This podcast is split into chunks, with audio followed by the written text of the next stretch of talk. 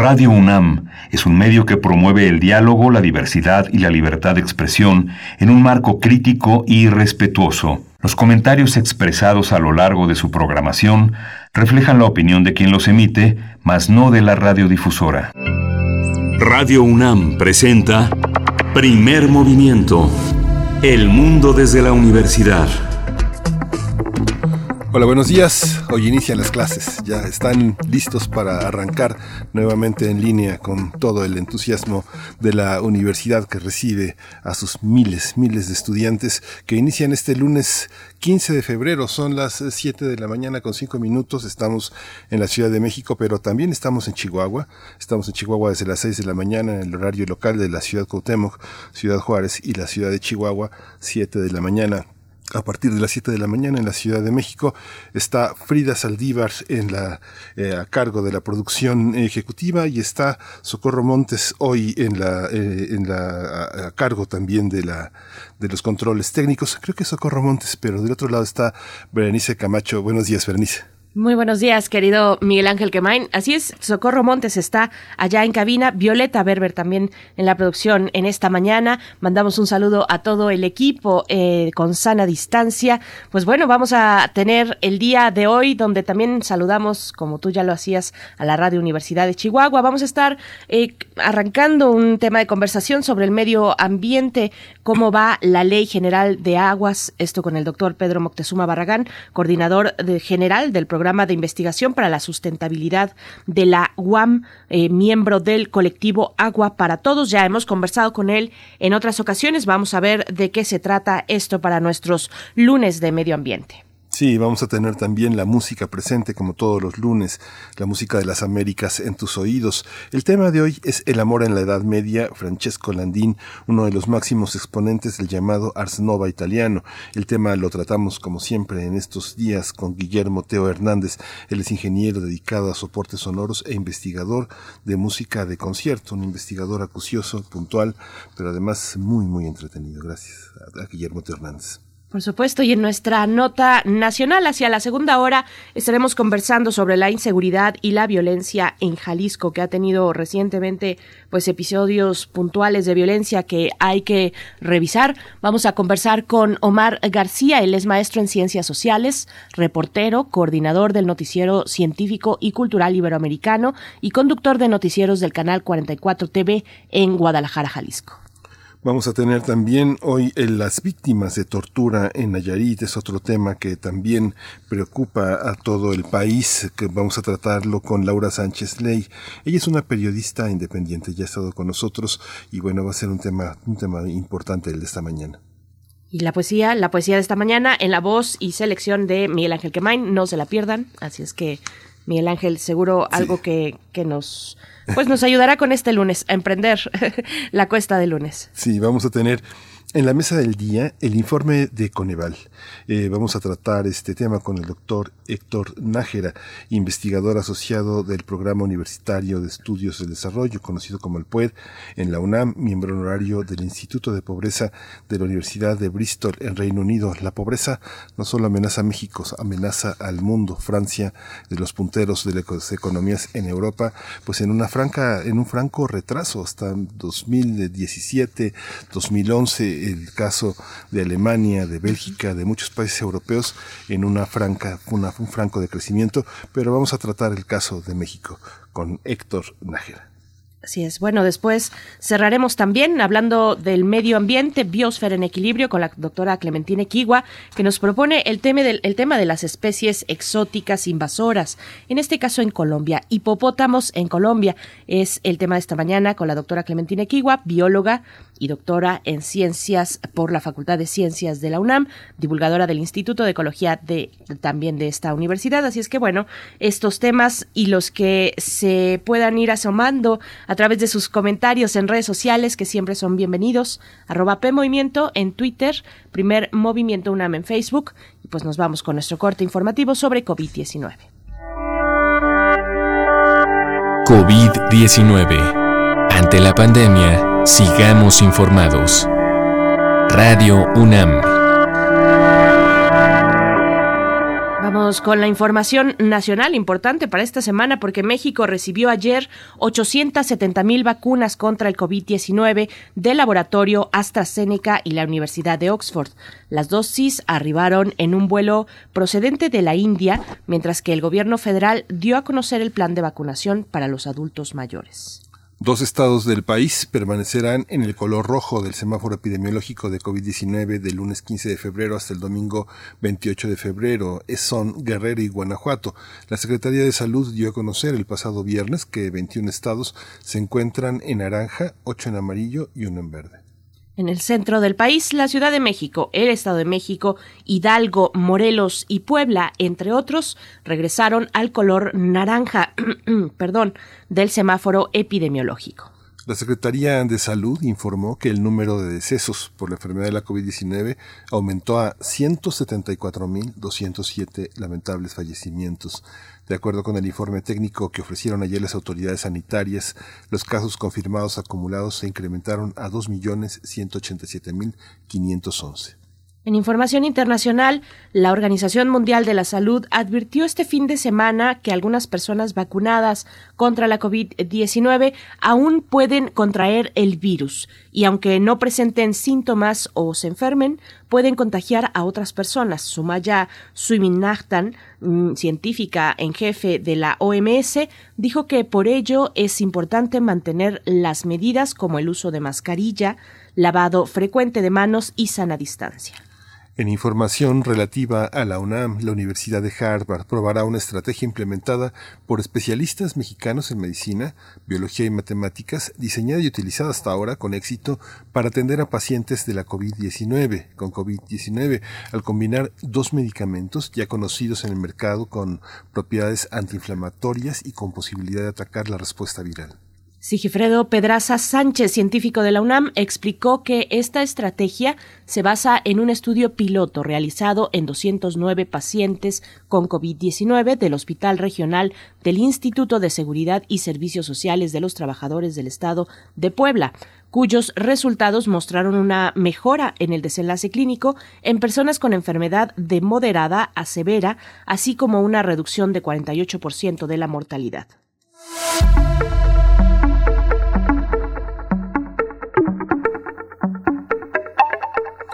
Desde este lunes y hasta el próximo miércoles se realizará el foro La necesidad de una pausa.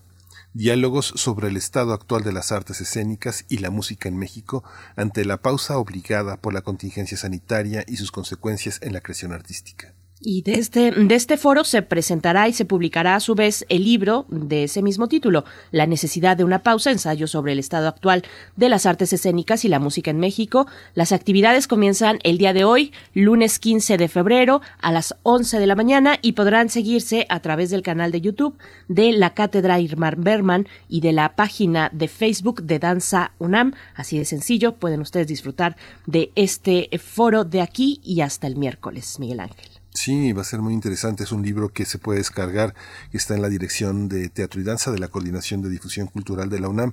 Hay ensayos muy interesantes, hubo 48 propuestas, se seleccionaron cerca de 12 propuestas en las que este, figuran eh, reflexiones muy interesantes. Una de ellas, entre las que considero más relevantes, es la que hizo David Holguín en torno a las artes escénicas frente a la Cuarta Transformación. Un ensayo muy crítico, muy, muy, muy mesurado, muy muy puntual, vale la pena acercarse a lo que tendrán que decir diversos creadores en el campo de la música y las artes escénicas. La danza es otro de los territorios abordados con mucha, con mucha solvencia, así que vamos a seguir este, este panorama de las artes.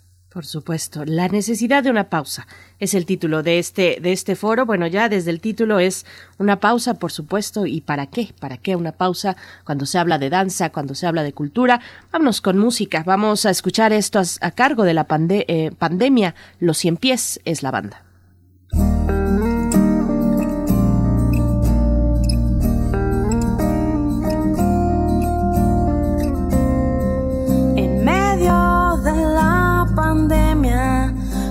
Besarte me atreví sin temor a la epidemia ni a enfermarme de COVID.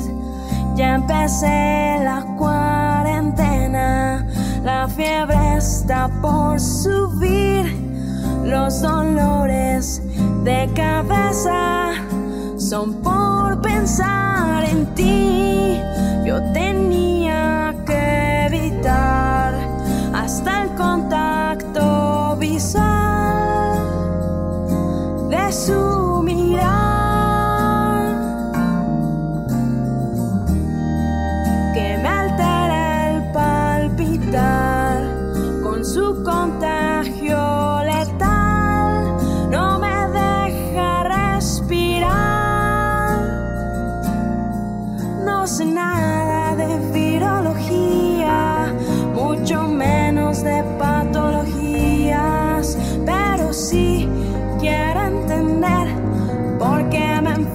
Sin poderte ver. ¿Por qué diablos es que te extraño si esto me hace daño?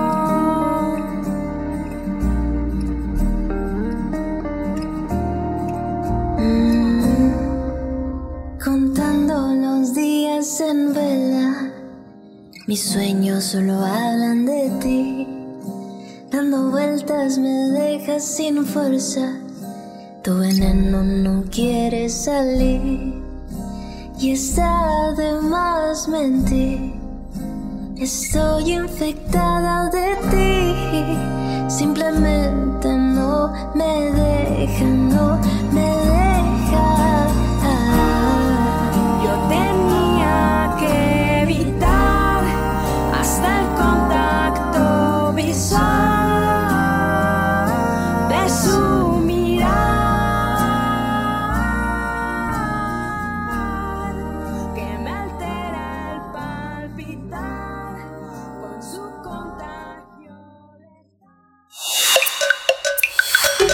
Primer movimiento. Hacemos comunidad. Lunes de Medio Ambiente. Comunidades, comunidades de Quintana Roo. perdón, comunidades de Quintana Roo y Veracruz presentaron dos demandas de amparo en contra del Poder Legislativo por omitir su obligación de no expedir la Ley General de Aguas que garantiza el derecho humano al líquido. El pasado 8 de febrero se cumplieron ocho años de retraso luego de que el 2012 se estableció un plazo en aquel año de 360 días para que el Congreso Federal ex- expidiera una legislación que sustituyera a la actual Ley de Aguas Nacionales, debido a que especialistas consideran que esta está agotada y no tiene un enfoque de derechos. Al respecto, ambientalistas explican que el sureste de México, que en el sureste de México existe un gran problema porque la legislación vigente no protege ni regula cuencas, como el acuífero de la península de Yucatán, donde el 98.5% del agua que se utiliza en la zona es subterránea. Esta situación, advierten, eh, pone en riesgo la seguridad hídrica ante el crecimiento poblacional que se, que se potenciará con la llegada de proyectos como el Tren Maya.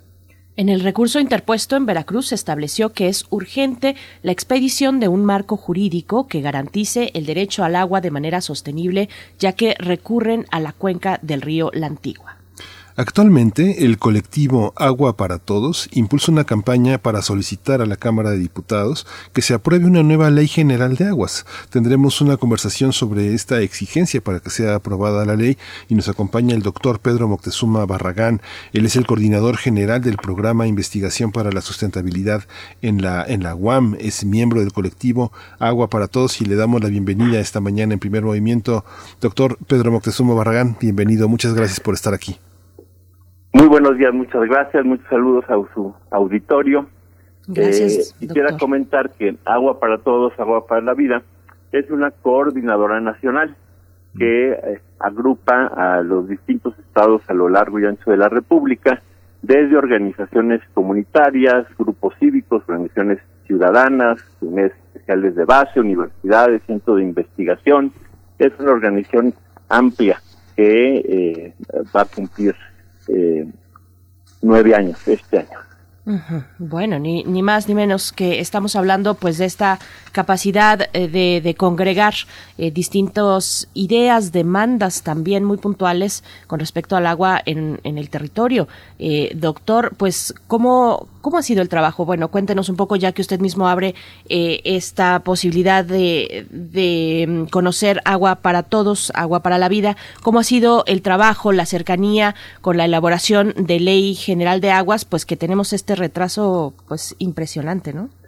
Sí, precisamente el, primer acuerdo que tomamos el 8 de diciembre de 2012, en la medida en que ya desde entonces no había el trabajo legislativo para aprobar la ley, cuyo plazo estaba a punto de, vencerse eh, por el transitorio 3 del cambio constitucional de ese año, y en colectivo eh, los expertos, los practicantes, las comunidades elaboramos una iniciativa ciudadana de ley general de aguas que presentamos en tiempo y forma el 7 de febrero de 2003.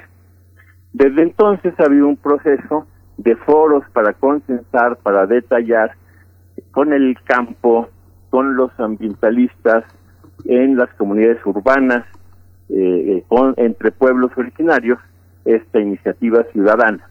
Y al mismo tiempo un proceso de le llamábamos alfabetización hídrica, de eh, eh, trabajar sobre el tema del agua, que en las ciudades eh, muchas veces se nos olvida de dónde viene y a dónde va. Y solo estamos pendientes de que en la llave no hay agua. todo esto permitió además conseguir las 200 mil firmas necesarias, bueno, necesitábamos 130 mil, rebasamos la meta, pero son firmas eh, colectadas en las plazas públicas, en las escuelas, en las universidades, eh, para avalar la iniciativa ciudadana.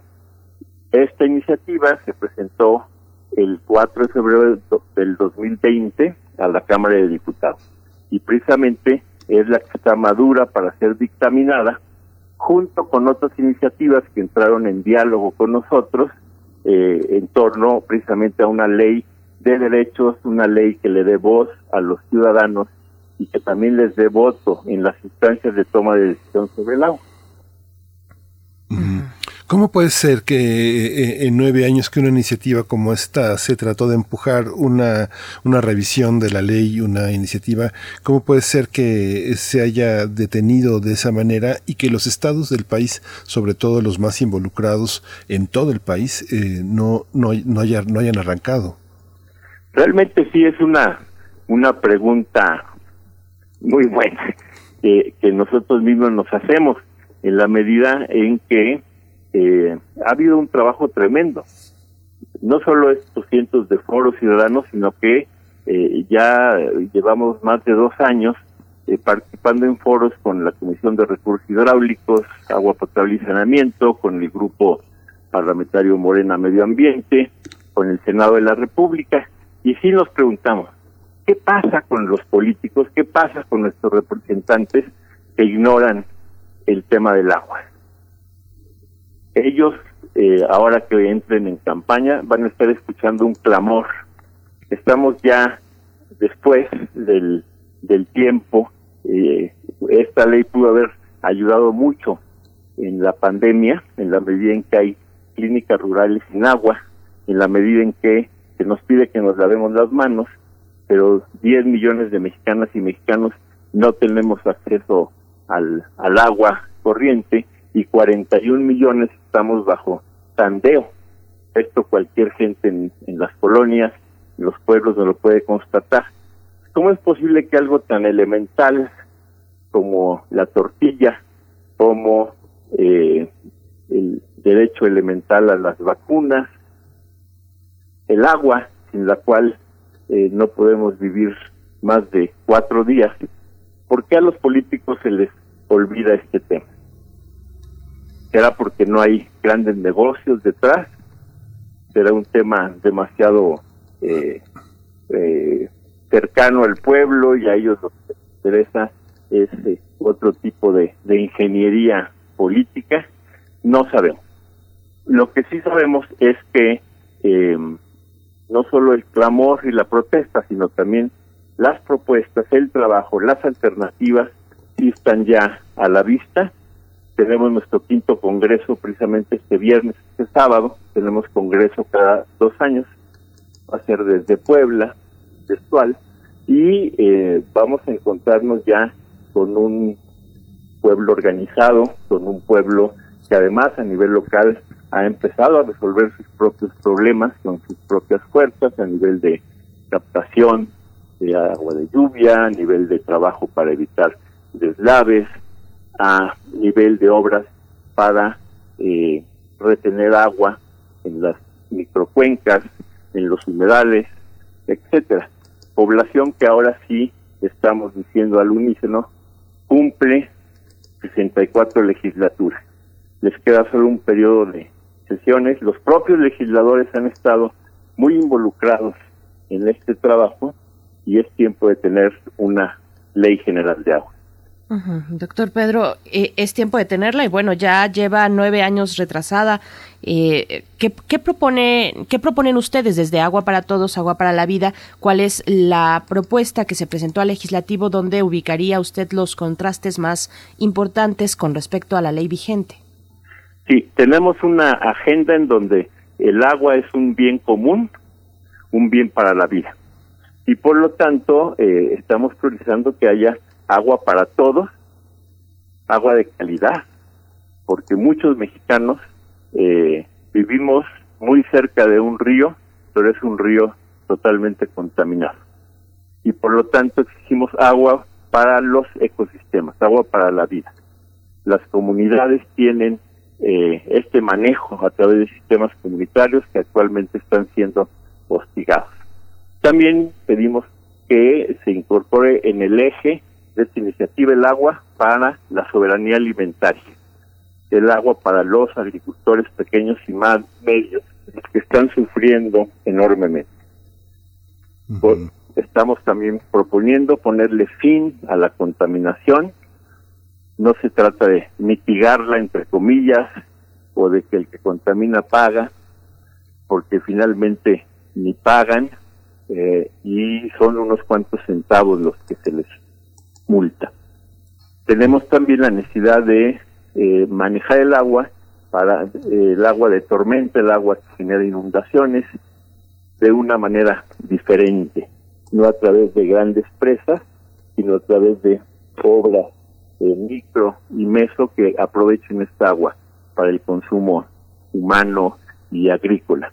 Y estamos también exigiendo ponerle fin a la corrupción generalizada que hay en Conagua entre las autoridades municipales y estatales del agua que favorecen a las cerveceras como Constellation Brands que todavía no se ha ido de Mexicali a pesar de la consulta popular que ya va a cumplir un año eh, eh, las mineras el fracking las grandes inmobiliarias. Estos intereses son los que han movido a Conagua los últimos 32 años. Y entonces exigimos que haya una política de transparencia, de buen uso de los recursos. Se va a ahorrar mucho dinero con esta nueva ley. Actualmente eh, tenemos eh, un mal gasto terrible en Conagua y dentro de las autoridades estatales y municipales. Es la caja chica del presidente municipal y no reinvierte en, en esta necesidad.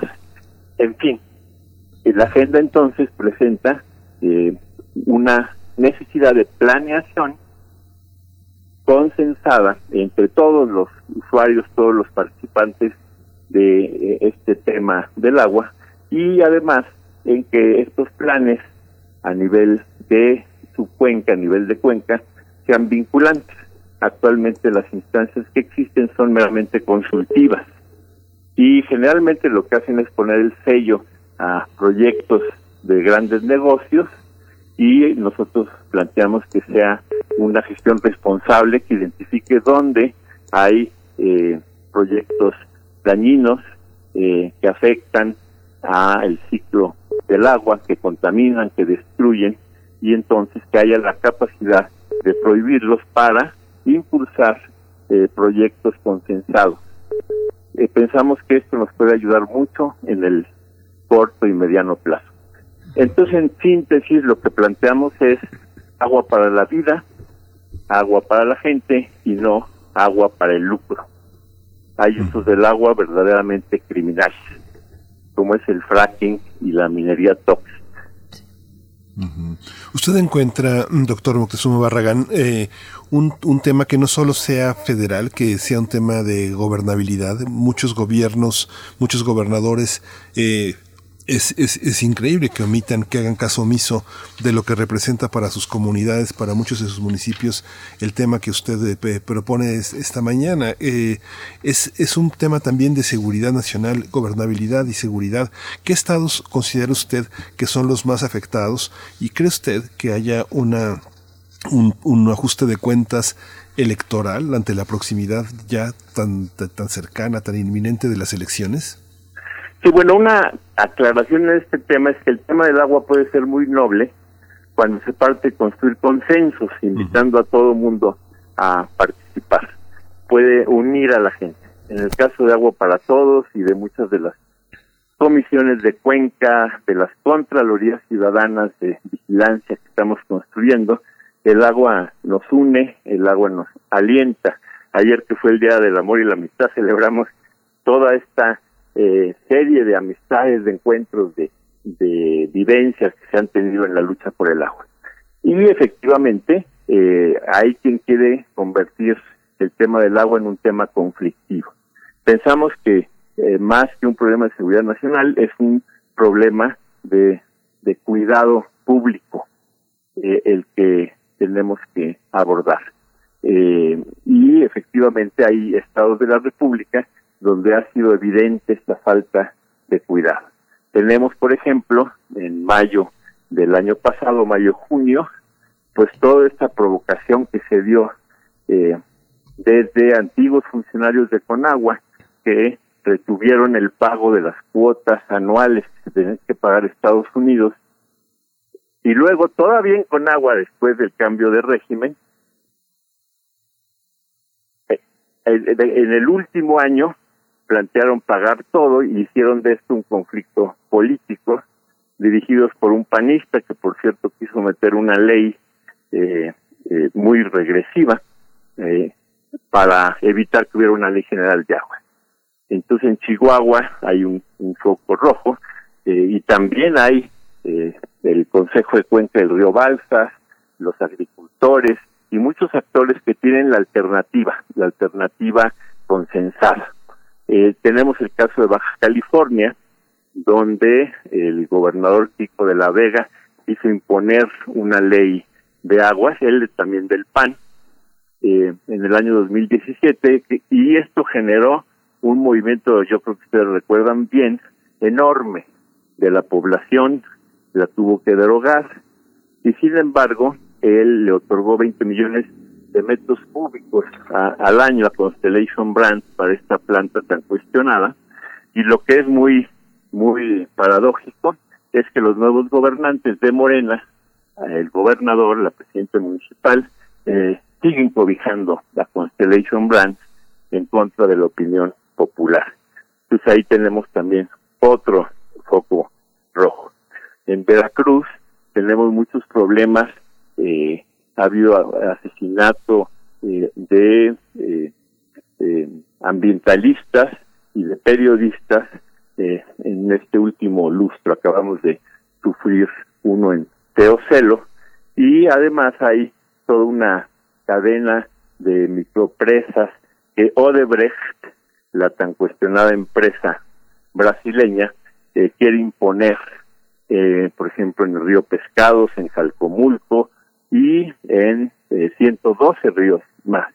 Afortunadamente hay una población eh, organizada y levantada en contra de estos proyectos. Uh -huh. Doctor Pedro, me llama la atención que, que, que se detenga usted en la cuestión eh, de, de, de, la seguridad nacional, que no es un tema de seguridad nacional, no lo es, ¿por qué no lo es? ¿Cómo verlo a la luz de la relación con los Estados Unidos eh, de cara al futuro también más inmediato? Eh, es sí, temas están ligados a la vida. Claro, tiene usted razón en cuanto que es un tema vital de soberanía nacional. En la medida en que el agua tiene que mantenerse para el uso doméstico, familiar, para el medio ambiente, para la economía de nuestro país. Y actualmente gran parte del agua se desvía en la agroexportación, en la cervecera, de producción automotriz, etcétera, se desvía para beneficiar a las grandes transnacionales eh, norteamericanas. Sin embargo, eh, ¿cómo tratar este problema de seguridad nacional? Seguridad nacional está asociado con meter la Guardia Nacional, con imponer desde arriba un orden rígido, que muchas veces genera más conflicto y más, más disgusto eh, que el que busca eh, resolver. Y lo que proponemos es que eh, nos encarguemos de, en el territorio, la población, de participar en la gestión del agua, encontrando soluciones consensuadas. Y que la Guardia Nacional se use contra los narcotraficantes, contra los grandes caciques que están eh, acumulando el agua, eh, que tienen conductas violentas, contra, tenemos en, en el caso de, de Chihuahua todos estos grupos delictivos. El día de ayer estábamos honrando a Ismael y Manolita, dos activistas que fueron asesinados en Chihuahua por su defensa del agua. Entonces la Guardia Nacional tendría que, que ser muy selectiva con el tipo de, de blancos que se usa y no eh, dirigirse hacia los procesos sociales que están luchando por el agua. Eh, entre llamar el agua tema de seguridad nacional y criminalizar a los defensores del agua eh, y eh, poner cemento sobre sus propuestas, hay solo un paso. Por eso decimos, la solución es la participación. Y el uso de fuerza tiene que ser contra los verdaderos eh, delincuentes del agua, que los hay muchos en distintos puntos del país y están bien ubicados. ¿Usted considera el concepto. Sí, sí, entendemos perfectamente. Sí, ¿usted considera que en, en, en, ese momento la, composición de ambas cámaras en el legislativo esté promoviendo la revisión de, de, de, esta, de esta ley? ¿Tienen consensos para, para poder empujarlo? ¿Consensos también internacionales que obligan al Ejecutivo a tomar decisiones importantes? Sí, se han construido consensos muy importantes. Eh, eh, tenemos eh, además de nuestra iniciativa y las ya mencionadas de Medio Ambiente Morene y Recursos Hidráulicos, la iniciativa del Senado, que es eh, una eh, iniciativa gemela de la nuestra, que fue firmada por 34 senadores de Morena, y la iniciativa también gemela de la nuestra del Partido del Trabajo en la Cámara de Diputados. entonces tenemos cinco iniciativas muy similares y los eh, diputados del Morena, de, del PT, del Verde, eh, han estado simpatizando mucho con, con la ley y la ley pues ya está en un proceso de predictamen y se podría resolver en muy poco. Hay buen ambiente para, para aprobarla este año. Y, y sería interesante, acabamos de, de eh, sacar al aire una canción que se llama Cumple 64, con música de los Beatles o, inspirada en los Beatles, que está buscando eh, presionar a la legislatura 64 para que cumpla con su compromiso. Y ahí se dice lo siguiente, que esta legislatura fue votada el primero de julio, cuando 30 millones de mexicanos decidimos romper el miedo al PRIAN y impulsar el cambio en nuestro país. Y una de las demandas muy importantes en el mes de junio de 2018, justo antes de la elección, fue la demanda del agua. No sé si ustedes recuerdan el clamor por este movimiento de Peña Nieto de eh, liberar las vedas de a través de 10 decretos de la mitad de las cuencas del país, eh, poniendo ya el agua en riesgo de ser privatizada. Hubo un clamor, el propio candidato Andrés Manuel López Obrador, en su último este, discurso en el Estadio Azteca, incluyó el tema del agua como una de sus prioridades.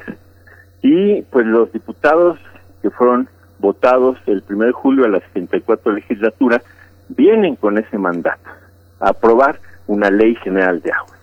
Y vamos a estar muy vigilantes de si por irse de chapulines, por buscar eh, reelegirse, incumplen con su compromiso. Estamos con un semáforo y vamos a eh, agradecer en verde, a reconocer a los diputados que cumplan su compromiso y le vamos a poner rojo a todos aquellos que le den la espalda a la sed de los mexicanas y los mexicanos, a la necesidad de una ley que ayude a mitigar la pandemia y vamos a llamar a que no se vote por esos diputados.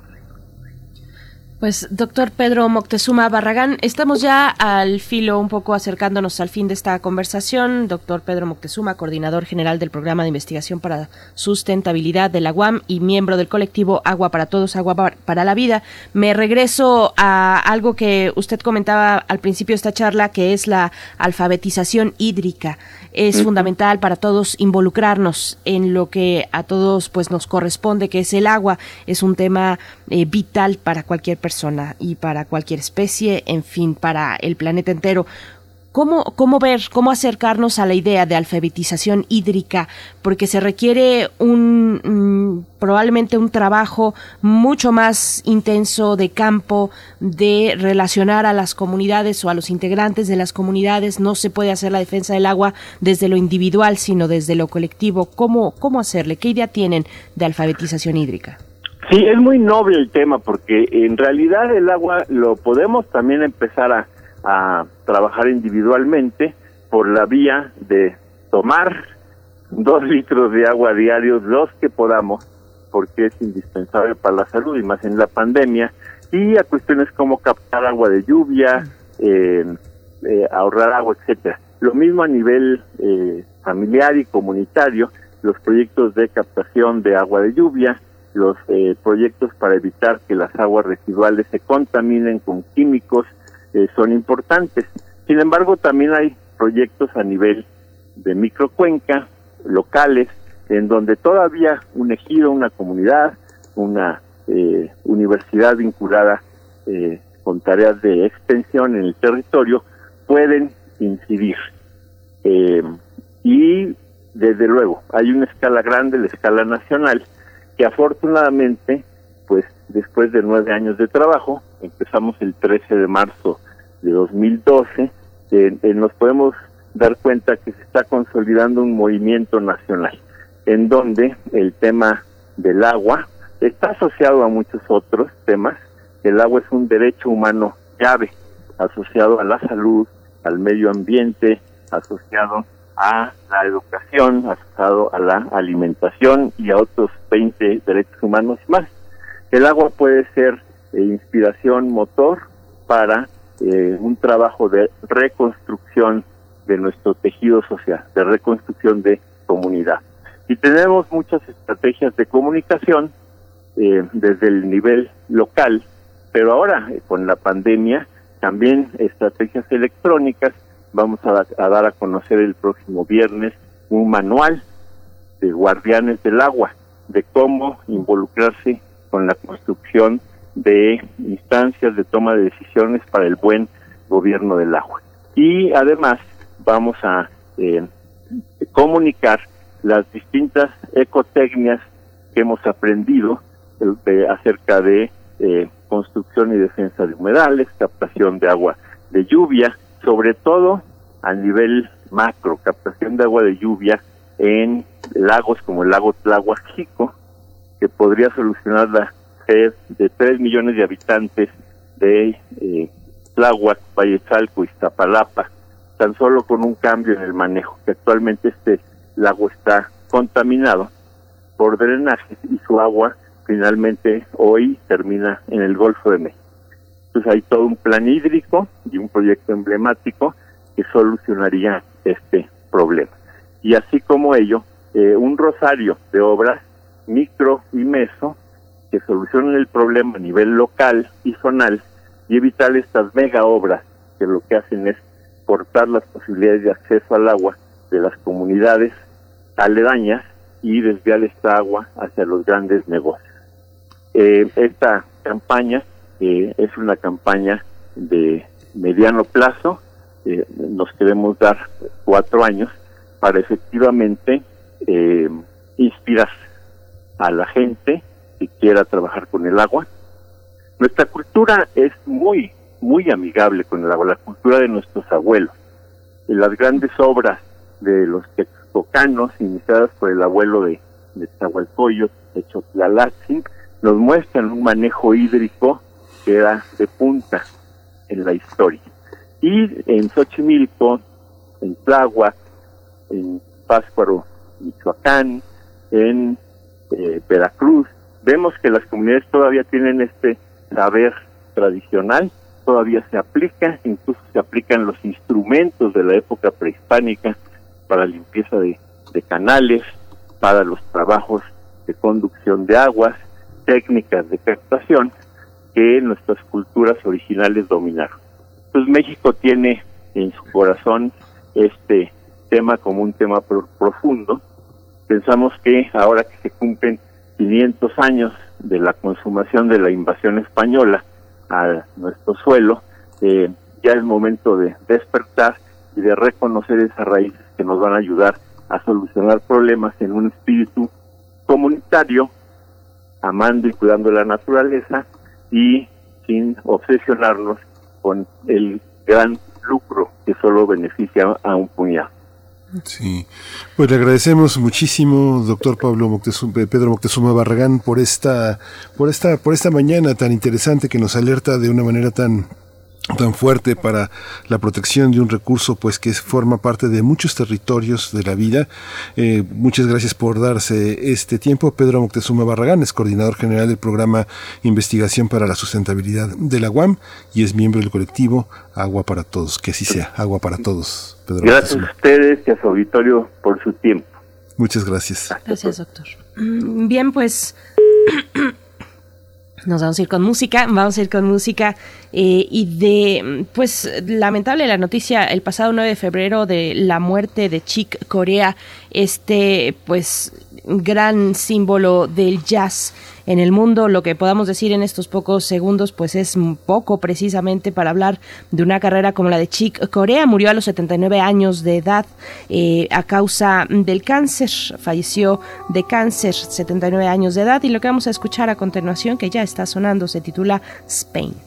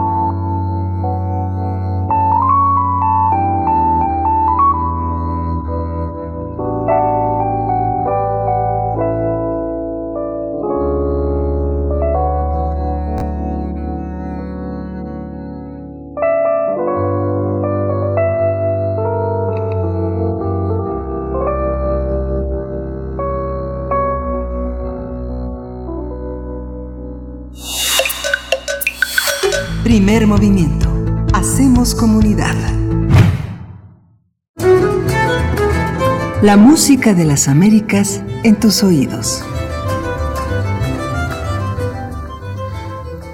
Tenemos el gusto de presentar la música de las Américas en tus oídos. El tema de hoy es El amor en la Edad Media de Francesco Landini, uno de los máximos exponentes del llamado Ars Nova italiano y de una voz que está entre nosotros desde hace mucho tiempo, que es la de la polifonía. ¿Qué es lo polifónico?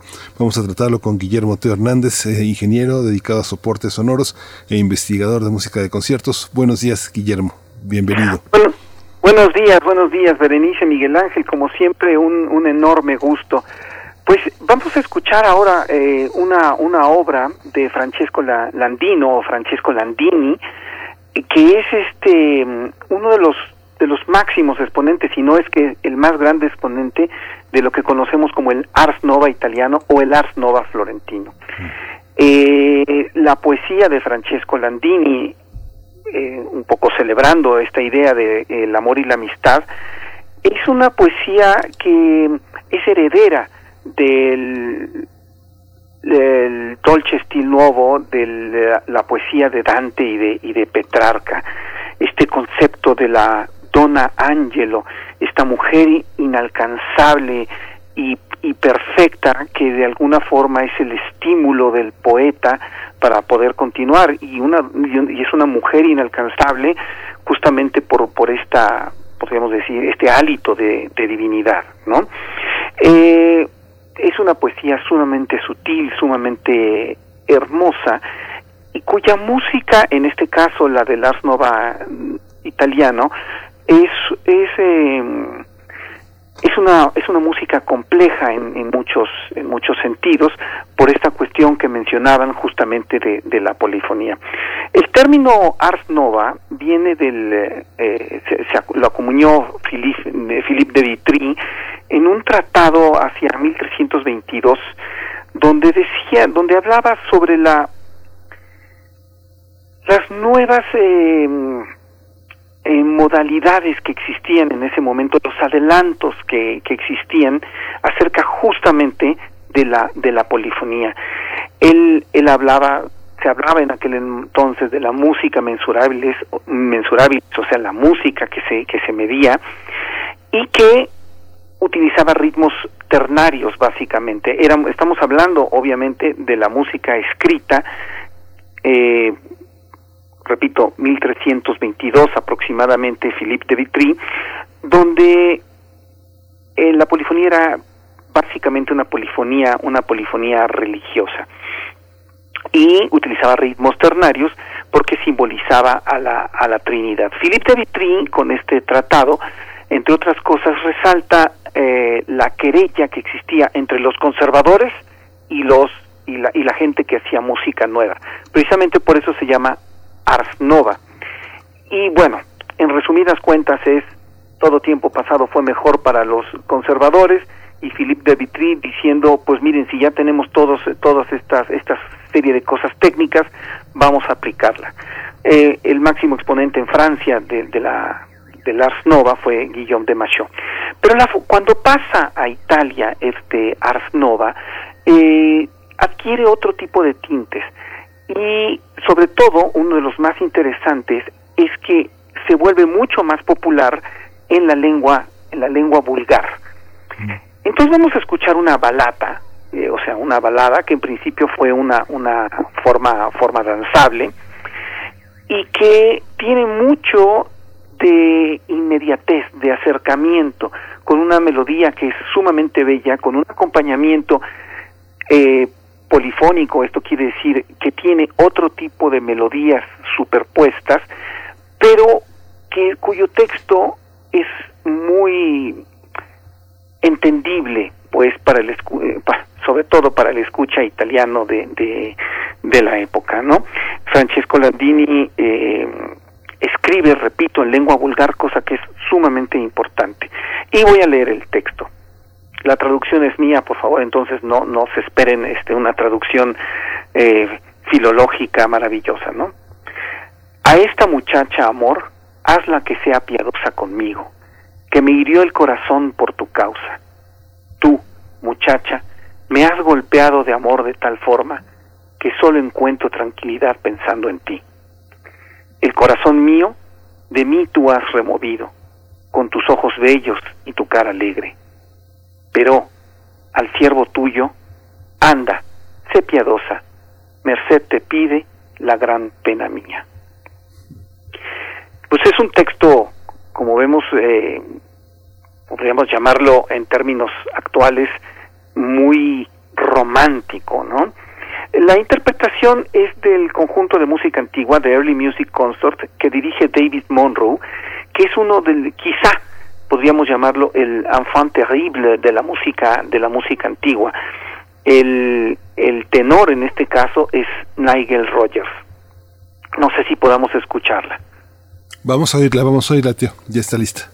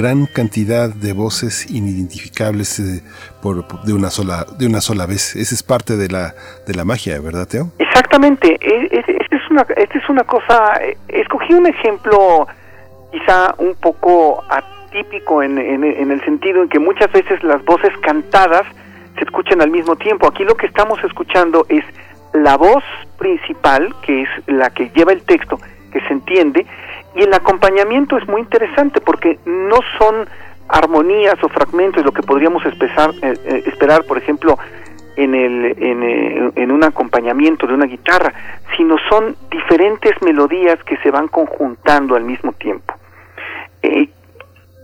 Em, lo que lo que aquí me gustaría destacar es justamente esto que estás comentando, Miguel Ángel, este este acompañamiento polifónico contrapuntístico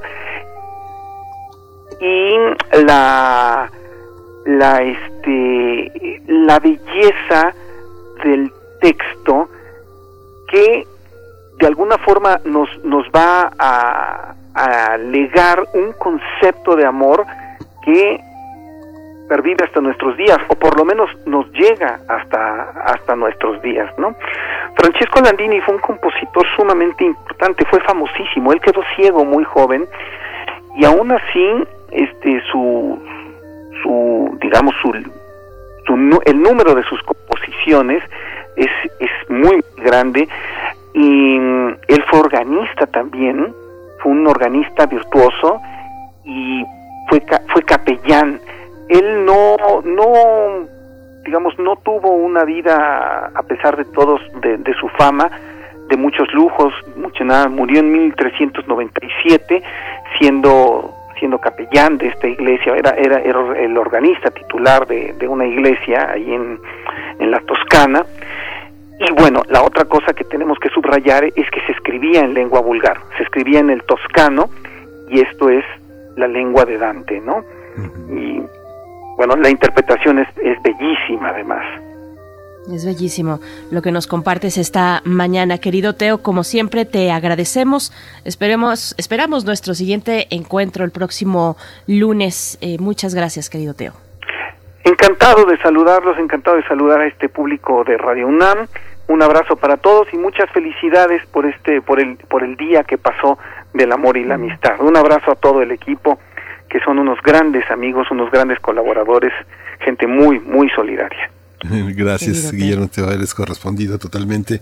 Pues les decimos adiós hoy también a la Radio eh, Universitaria de Chihuahua, Radio Universidad de Chihuahua, que bueno, pudimos celebrar y reencontrarnos, estrechar eh, los abrazos y los buenos deseos por el Día Mundial de la Radio que coincidió también este fin de semana y que tuvo pues un eco muy impresionante en todas las frecuencias eh, del, del, país. Es una fecha que no deja de, de, enorgullecernos y de cerrar filas para hacer una mejor, un mejor desempeño radial, Berenice.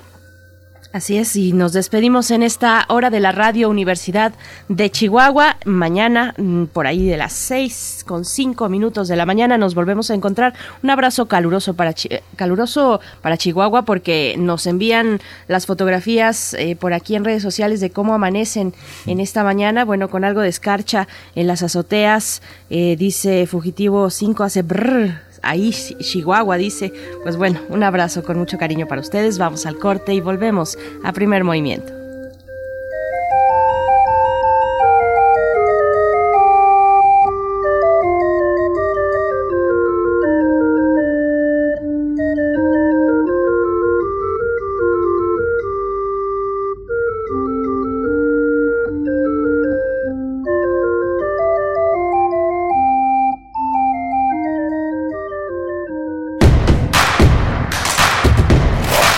En redes sociales. Encuéntranos en Facebook como Primer Movimiento y en Twitter como arroba PMovimiento. Hagamos comunidad.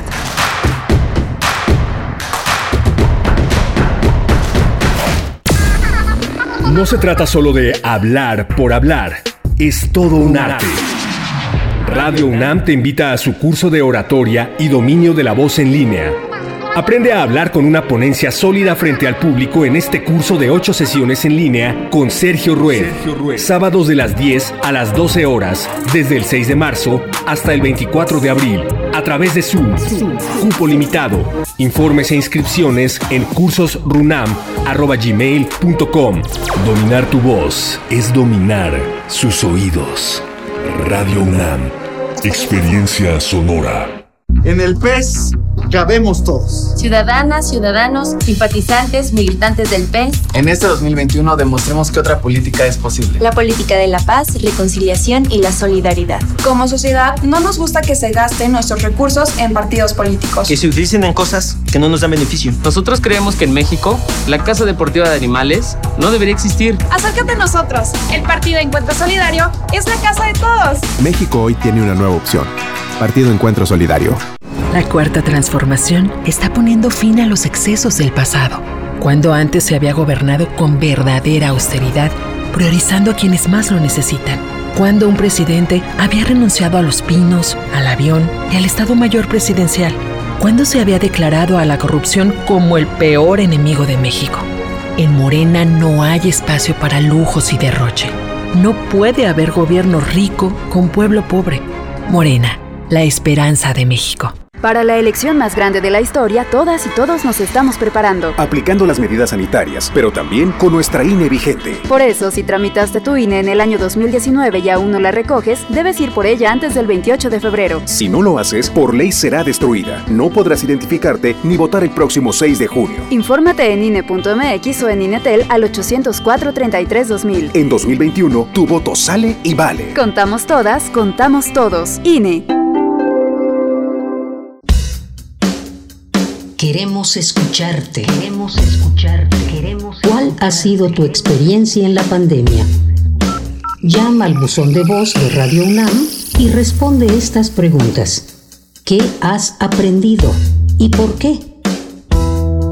55 56 23 32 81. Tu testimonio será compartido con nuestros radioescuchas. La dificultad es la mejor maestra. Radio UNAM, experiencia sonora. Para la elección más grande de la historia, todas y todos nos estamos preparando. Aplicando las medidas sanitarias, pero también con nuestra INE vigente. Por eso, si tramitaste tu INE en el año 2019 y aún no la recoges, debes ir por ella antes del 28 de febrero. Si no lo haces, por ley será destruida. No podrás identificarte ni votar el próximo 6 de junio. Infórmate en INE.mx o en INETEL al 804-33-2000. En 2021, tu voto sale y vale. Contamos todas, contamos todos. INE.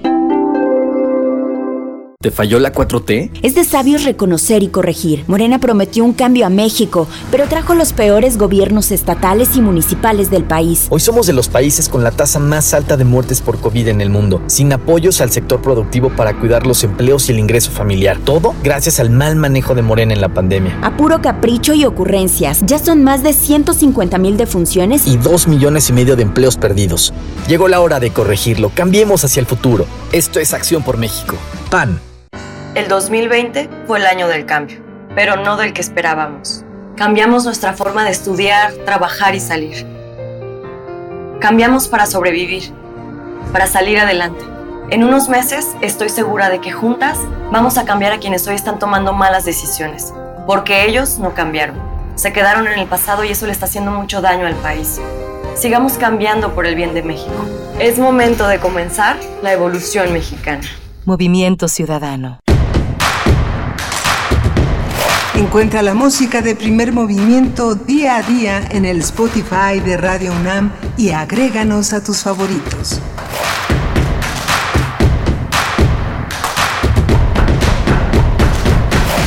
Continuamos en primer movimiento en este lunes 15 de febrero. Llegamos a la mitad de febrero, el segundo mes del año. Pues bueno, eh, se ha ido como agua, no sé cómo lo ven ustedes. Díganos ahí en redes sociales cómo están esta mañana, este lunes 15. Son las 8 con 5 minutos de la mañana la hora del centro. Nos conectamos en este momento, llegamos a la radio Nicolaita a través del 104.3 en Morelia. Eh, saludos, saludos también para allá a la Universidad Michoacana de San Nicolás de Hidalgo. Gracias Gracias por su permanencia a la escucha en la radio universitaria.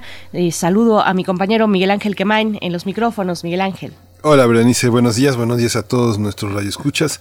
Pues eh, sí, el tiempo eh, está pasando de una manera muy, muy, muy, muy rápida con la percepción es de que los días pasan de una manera vertiginosa y bueno, el semáforo naranja que ya prendió a la gente, por lo menos en la Ciudad de México, desde este fin de semana que eh, la, la, idea es que eh, los contagios han disminuido, aunque el número de fallecimientos parece que continúa de la misma manera pero al mismo tiempo ha ganado este peso de reactivación de la economía, ha ganado de una manera franca, la gente parece que está en semáforo verde desde hace ya mucho tiempo, una parte de la población que no se solidariza con la otra parte eh, en el uso de cubrebocas, en la sana distancia, este, en las medidas sanitarias que han impulsado los las autoridades sanitarias, pero también hay otra parte que la reactivación es una esperanza, es una motivación para seguir adelante. Hoy abren las librerías eh, del Fondo de Cultura Económica y de Educal. Son horarios distintos, por lo general son de 10 a 5. Se abre con el 20% de aforo. Es, es, un espacio importante. Abren, eh, abren los gimnasios, pero también abren los teatros. Eso es eh, también alentador porque significa también reactivar un sector de la economía muy desprotegido, sin prestaciones, que viven de una manera muy aleatoria. Muchos muchas maneras de producir el teatro en México ya desde hace por lo menos más de una década son ensayos no pagados eh, irse a taquilla de una manera pues muy este pues muy simbólica lo que se reciben los actores, directores, es muy poco en relación al esfuerzo que hacen, pero la reactivación pues ayuda a, todo mundo siempre y cuando conservemos eh, el cuidado de los demás a partir del cuidado propio, ¿no? Pues sí, es esperanzador y también eh, decir que el día de hoy es importante porque se inicia la vacunación masiva para adultos mayores en México. Luego de que eh, nuestro país recibió el día de ayer este embarque con 870 mil vacunas de AstraZeneca. Así es que se despliega un inicio, pues, que corresponde precisamente al número de vacunas, un inicio discreto para algunos municipios. Se va poco a poco, se han anunciado, eh, pues, estos avances iniciales para la vacunación de personas mayores de 60 años en 333 municipios de alta marginación en todo el país a través de las brigadas Correcaminos y los puestos de vacunación. Pues bueno, ayer en la eh, conferencia vespertina, la conferencia de salud, se hablaba de tener paciencia, todos tendrán y todas tendrán su turno, así es que bueno, paciencia es lo que se pide en estos momentos en los que se emprende la vacunación masiva para adultos mayores, Miguel Ángel. Sí, justamente va a ser una va a ser un aliciente que eh, articulará varias de las eh, ideas que se tienen de el regreso a una nueva eh, normalidad. Será muy paulatino. Muchas muchos especialistas auguran que será a, principios de 2022 cuando se reactiven muchas de las cosas que están pues muy amenazadas, muy cerradas, muy cerradas hoy. La semana pasada que conversábamos con, con, con el biólogo, con el Antonio Lascano, él, decía que señalaba que era importante haberse interrumpido las clases presenciales desde el inicio de 2020, en marzo, porque sí significaba eh, un descontrol en el manejo poblacional de la, de la pandemia. Y bueno, así seguiremos por lo menos en este semestre que se inicia el día de hoy en la educación superior universitaria, la próxima semana en algunos ámbitos de la iniciativa escolar privada, pero bueno, así seguiremos por lo menos hasta que pase el próximo verano. Así es, así seguiremos con sana distancia, con las medidas sanitarias, cuidándonos en lo personal, porque eso es cuidar también al colectivo. Así es que bueno, aquí, aquí permaneceremos mientras tanto, eso esperamos, acompañándoles en cada mañana. Vamos a tener ya a continuación, eh, pues un recorrido por al menos por dos estados de la República con respecto a la violencia y la inseguridad. Para el caso de Jalisco, vamos a hablar en unos momentos más con Omar García, maestro en ciencias sociales, reportero, coordinador del noticiero científico y cultural iberoamericano, conductor de noticieros de Canal 44 TV en Guadalajara, Jalisco. Vamos a ver, bueno, pues cómo está eh, ese estado de la República, eh, la capital, por supuesto, Guadalajara, en temas de inseguridad y violencia, con los capítulos, pues, eh, duros sobre una violencia muy cruel, muy cruenta en ese estado. Y después también seguimos con Nayarit, Miguel Ángel. Sí, seguimos con Nayarit, con el tema de las víctimas de la tortura en Nayarit, donde un grupo de testigos eh, que han declarado contra el exgobernador Roberto Sandoval y el fiscal estatal, pues denunciaron represalias como les fabricaron delitos, eh, les quemaron negocios. Las fotografías y las denuncias pues son verdaderamente alarmantes. Vamos a tocar este tema nada menos que con, eh, con Laura Sánchez Ley, y es una periodista independiente y una voz muy autorizada en la, en la recolección de testimonios y de este paisaje pues tan violento, tan lamentable que tenemos en el, en el noreste del país. Así es. Bueno, pues también por último les invitamos a comentar en redes sociales sobre estos temas, a hacer comunidad. Nos encontramos en Twitter con el username, el nombre de usuario, arroba PMovimiento y en Facebook como Primer Movimiento UNAM. Vámonos con nuestra nota nacional. Primer Movimiento. Hacemos comunidad. Nota nacional. La Fiscalía General de Jalisco investiga el hallazgo de 18 bolsas con restos humanos en el municipio de Zapopan. Hay que señalar que el pasado 29 de enero, en la misma zona, se encontraron otras cuatro bolsas con restos humanos en su interior. No es el único hecho de violencia registrado en la entidad. El 8 de febrero, una persona murió y tres resultaron, resultaron heridas luego de que un grupo armado ingresara a un restaurante y se produjera un tiroteo entre dos bandos criminales luego de ser secuestrado un comensal. A nivel nacional, en este 2021 se han registrado 3.217 homicidios dolosos según el registro de la Secretaría de Seguridad y Protección Ciudadana. La mitad de los casos se han registrado en seis entidades, Guanajuato, Jalisco, Michoacán, el Estado de México, Baja California y Zacatecas. De todos los estados destaca la ola de violencia que se ha registrado en Jalisco, pues actualmente se ubica como la segunda entidad con más casos, aunque en 2020 cerró en quinto lugar. De acuerdo con datos de la Comisión Nacional de Búsqueda, el estado de Jalisco ocupa el primer lugar en el número de cuerpos exhumados de fosas clandestinas, con 897 víctimas extraídas entre 2006 y septiembre de 2020. Pues vamos a conversar sobre este clima de inseguridad que padece la entidad, la entidad de la que hablamos, Jalisco, y cuál ha sido la respuesta del gobierno estatal. Bueno, este día nos acompaña a través de la línea Omar García, maestro en ciencias sociales, reportero, coordinador del noticiero científico y cultural iberoamericano, conductor de noticieros de Canal 44 TV en Guadalajara, Jalisco. ¿Cómo estás esta mañana, Omar García? Gracias por tomar esta comunicación, por compartir con nosotros lo que sucede en el estado. Bienvenido. ¿Qué tal? ¿Cómo están? Muy buenos días, buenos días a todo el auditorio. Pues platicarles un poco cómo van las cosas después de esta agresión que se registró en uno de los restaurantes, hay que decirlo, de, la zona eh, más emblemático en cuanto al sistema financiero que hay en Zapopan, es la zona de Andares, es conocida como la zona de Andares, y es ahí en un restaurante llamado Los Otates, muy tradicional, por, eh, por supuesto, aquí en Guadalajara, donde se registra esta agresión. Hasta el momento detenidos. Sigue un mesero que fue eh, alcanzado por una de las esquirlas en estado de grave a regular, un policía que estaba en su día franco eh, y que fue quien además repelió la agresión. Eh, ayer se publica una nota de, de, la investigación donde dice que el mesero iba pasando por ahí, entra al restaurante, entra al baño y ahí es cuando comienza a escuchar los gritos y los balazos. Él no sabe qué está pasando, él, él manifiesta que pensaba que eh, estaba asaltando el lugar y lo que hace es eh, salir con su arma de cargo y comenzar a accionarla. No se da cuenta que en realidad ah, era un comando, que era un grupo de, de, la organizado para tratar de sustraer a una o más personas. Al final de cuentas sí se llevan a una persona, pero él cuando acciona la pistola, eh, pues comienza la agresión y el intercambio de balas y ahí es donde salen varias personas detenidas. Ya lo comentaban, son tres personas eh, heridas, una de ellas de gravedad, que es un mesero que se encuentra todavía en el hospital, y por supuesto este policía también resulta herido con un impacto en la espalda.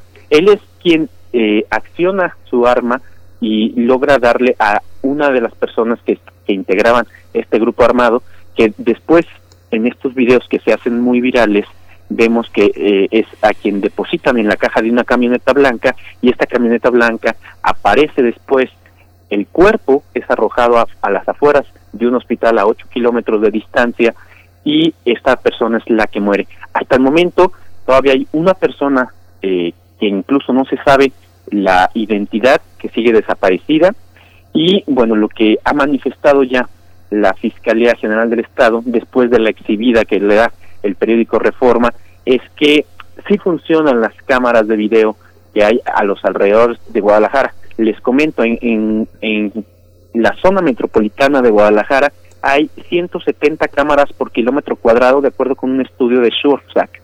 Es una organización internacional que mide la cantidad de videocámaras para la videovigilancia. Eh, la zona metropolitana de Guadalajara es la tercera con más videocámaras en el planeta, después de Londres y de eh, una ciudad de, de Irán. La Ciudad de México tiene 58 cámaras eh, por cada kilómetro cuadrado. En Jalisco son 170 cámaras por cada kilómetro cuadrado. El problema es que no las usan. El problema es, eh, después de lo que reporta Reforma, es que estas cámaras se usaron 20 minutos después de los hechos. Ante esto, la Fiscalía General del Estado tuvo que hacer una rueda de prensa el pasado miércoles para decir, esperen, sí funcionan nuestras cámaras, pero en efecto las revisamos después. Como ustedes bien lo dicen, pues este es un hecho emblemático que se vuelve eh, muy viral, pero que no ha sido el único en los últimos días. Hay que recordar, por supuesto, que un día después, ya lo decían ustedes, se encontraron 18 bolsas con restos humanos en el paraje o en las inmediaciones que llevan al estadio OmniLife. Es para la gente que conoce Guadalajara o que ha ido al estadio donde juegan las Chivas, este estadio se ubica en el poniente de la ciudad, en una zona todavía que tiene muchos, muchas, eh, muchos terrenos abandonados. Cuando tú vas hacia el estadio, pues tomas algunos caminos y en estos caminos que llevan hacia el estadio es donde se encuentran estas bolsas.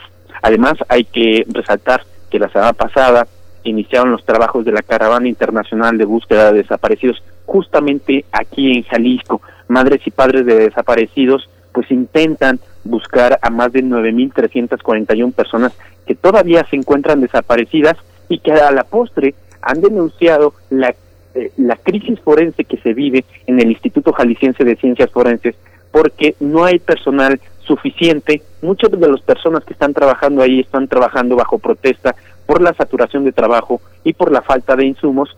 Y a esto también hay que añadir pues que después de los asesinatos de Felipe Tomé, empresario importante aquí en Jalisco, en, eh, en el ramo inmobiliario, y también el 18 de diciembre pasado, el asesinato del ex gobernador Aristóteles Sandoval, estos ambos asesinados en Puerto Vallarta, pues lo que ha ocurrido que eh, se ha incrementado mucho la violencia a tal grado que Jalisco se comporta entre los primeros tres lugares con homicidios dolosos eh, a lo largo del país. Este es básicamente el clima de inseguridad que se vive aquí en Jalisco y bueno, eh, hay que decir también que el homicidio doloso es uno de los delitos que menos eh, uno de los delitos de impacto que menos se ha controlado en los últimos tres años. Así que este es el reporte que les puedo dar el día de hoy. Sí, aquí hay una hay un aspecto, eh, Omar García, que eh, tiene que ver con ¿Cuál es la narrativa del gobierno y cómo contrasta con la narrativa de la Guardia Nacional y cuál es también el contraste con la que establecen los grupos de activistas y personas opositoras al gobierno actual en Jalisco? Mira, por un lado, eh, el gobernador eh, Enrique Alfaro ha hecho en lo que va del año por lo menos dos ruedas de prensa, eh, digamos que suficientes de casi dos horas cada una para manifestar cómo había se habían reducido los delitos patrimoniales, es decir, el robo a casa habitación, el robo a personas, el robo a negocios o el robo de eh, a camión, ¿no? O o a transporte de carga. Sin embargo, cuando uno ve los delitos eh, de alto impacto, entre ellos el homicidio doloso, pues ve que no se ha podido detener eh, el, el, incremento. Al contrario, en las últimas semanas, por lo menos en las últimas ocho semanas, hemos podido ver una tendencia al alta y precisamente la semana pasada eh, Jalisco reportó de los siete días de la semana, en cuatro de ellos Jalisco fue entre el primero y el tercer lugar de homicidios dolosos reportados diarios por el Sistema Nacional de Seguridad. En, este sentido, pues la narrativa del gobernador ha sido eh, se matan entre ellos, ¿no? Ah, ya lo ha dicho en otras ocasiones, ha manifestado que estas estos homicidios se deben a un ajuste entre las células del crimen organizado y que eh, eh, eh los homicidios responden a, este tipo de, de comportamiento. Sin embargo, lo él dice o manifiesta que lo que le importa a la gente es los delitos patrimoniales y que ahí sí está haciendo un buen trabajo. Eh, bueno, yo te escucho en, esta primera intervención que nos comentabas, nos narrabas varios eh, frentes importantes cuando se trata de la violencia, cuando se trata de los homicidios, eh, por supuesto de las personas desaparecidas y de la cuestión forense. Y cuando te escuchaba, Omar, pensaba en aquel pues eh, momento muy trágico, muy escandaloso de algunos de, este tráiler que estaba circulando eh, con cadáveres, un tráiler que guardaba mm, cerca de 150 cuerpos y que estaba así de esa manera en Jalisco. ¿Cómo? Eso fue en 2018, septiembre. Así es, de, fue 2018. Eh, perfecto, exactamente. ¿Cómo, pues, ¿Cómo se han fortalecido, cómo han avanzado los esfuerzos para fortalecer precisamente el sistema forense en este contexto de violencia? Mira, eh, en realidad desde ese año eh, lo que se hizo fue hacer un reajuste al interior del Instituto Jalisciense de Ciencias Forenses. En ese momento todavía estaba Aristóteles Sandoval como gobernador, pero lo cierto es que las personas cuando uno va y entrevista o platica con la gente que trabaja dentro del instituto, pues ves a personas sumamente agotadas y que no tienen los insumos suficientes para atender eh, la cantidad de cuerpos que están llegando todos los días. La semana pasada justamente también se publicó la historia de una madre que después de identificar a su hijo o las partes, lo siento, pero algunas partes de los del cuerpo de su hijo, eh, tardó más de un año en que se las entregaran. Eh, y que remite precisamente a dos cosas fundamentales. En el Congreso del Estado hay una iniciativa eh, parada por temas electorales y por temas de pandemia sobre eh, la clasificación de las personas desaparecidas para que puedan tener más certezas jurídicas los familiares que hay alrededor de ellos buscándolos, por un lado. Y por otro, eh, pues el sistema, el sistema forense en Jalisco está totalmente rebasado. La cantidad de cuerpos que están llegando o, de cuerpos o de restos de cuerpos, porque como lo hemos dicho, la semana pasada tan solamente hubo casi 25 bolsas con restos de cuerpos que llegaron al instituto, pues ha rebasado totalmente la capacidad que tiene el Instituto Jalisciense de, de operar y, de entregar los cuerpos. Y si a eso le añadimos que muchas personas eh, han tenido que eh, solicitar la autopsia de los cuerpos de sus familiares para lograr eh, algún tipo de apoyo por el asunto del COVID, pues eso también eh, genera un cuello de botella. precisamente. Sí, justamente esta, esta narrativa frente a la de la Guardia Nacional, ¿cómo opera? Han sido cuestionados eh, las fiscalías en, en, todo el país, sin embargo, la de Jalisco ha sido particularmente este, cuestionada, sobre todo por, por el gobierno de la República. ¿Cómo se observan este contraste entre el trabajo de la Guardia y el trabajo de la Fiscalía y el de la Policía local? Zapopan también es un municipio pues que, que ha sido que ha sido olvidado en materia de seguridad policíaca. Eh, las condiciones de la policía municipal son muy adversas, ¿no? Claro, en, materia de, la fiscalía, hay que recordar que el, el, año pasado, en medio de la pandemia, vivieron una crisis de credibilidad muy fuerte debido a una manifestación que se realizó en las inmediaciones de la fiscalía por el asunto de eh, una persona que fue asesinada en Explahuacán del Río por los policías. Hay una manifestación afuera del Palacio de Gobierno, esto fue en junio, 4, 5 y 6 de junio eh, del año pasado, y esta manifestación termina con algunas personas detenidas eh, que al día siguiente, cuando se manifiestan a las afueras de la Fiscalía, lo que ocurre es que hubo desapariciones forzadas, es decir, personas eh, vestidas de civil en camionetas que no tenían placas o en camionetas disfrazadas de servicios como banquetes y estas cosas, detienen, pero eh, con uso de la fuerza y con uso de armas largas, golpean a los manifestantes y los van y los dejan en las inmediaciones de la ciudad. Y entonces cuando uno pide explicaciones al gobierno del estado, el, el gobernador manifiesta el crimen organizado fue el que operó eso desde el interior de la fiscalía. Fue el propio gobernador el que manifiesta esto y lo que ocasiona es una crisis de credibilidad en la fiscalía y en las fuerzas de seguridad que hay alrededor. En este sentido, eh, pues las mismas personas se han mantenido en el cargo, eh, tanto eh, el coordinador eh, en el, en el caso de, de la Fiscalía, el, el fiscal general Gerardo Octavio Solís Gómez y sus mandos alrededor, así como el secretario de Seguridad. Sin embargo, lo que se alcanza a percibir es que la Guardia Nacional no, eh, no está enfocada en temas eh, de seguridad, salvo en Puerto Vallarta, que eh, a, a principios del año, en el mes de enero, una vez que ocurrió el homicidio de Aristóteles Sandoval, hubo un comunicado muy escueto en el que se señala que el mando ya lo tiene la Guardia Nacional, que además hay que decir que la Guardia Nacional tiene un mando castrense, aunque digan que es, civil, ¿no? Entonces, en este sentido, eh, solo Puerto Vallarta, después del homicidio de Aristóteles Sandoval, que se registró el 18 de diciembre, tiene, digamos, una coordinación donde la Guardia Nacional toma la palabra, donde la Guardia Nacional lleva la voz cantante.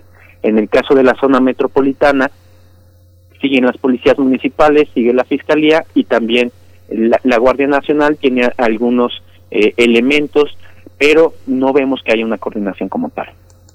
No se ve una coordinación. ¿Qué sabemos del resto, digamos, en general y, también a la luz de estos hechos recientes sobre la estrategia de seguridad del Estado? Bueno, ya nos hablas de la distancia, por supuesto, que, sabemos que es bien conocida, de la distancia del gobernador mm, del Estado con respecto al Poder Federal, eh, pero ¿qué sabemos de la estrategia que se ha desplegado? ¿Qué declaraciones ha realizado, ha dado el gobernador con estos últimos hechos?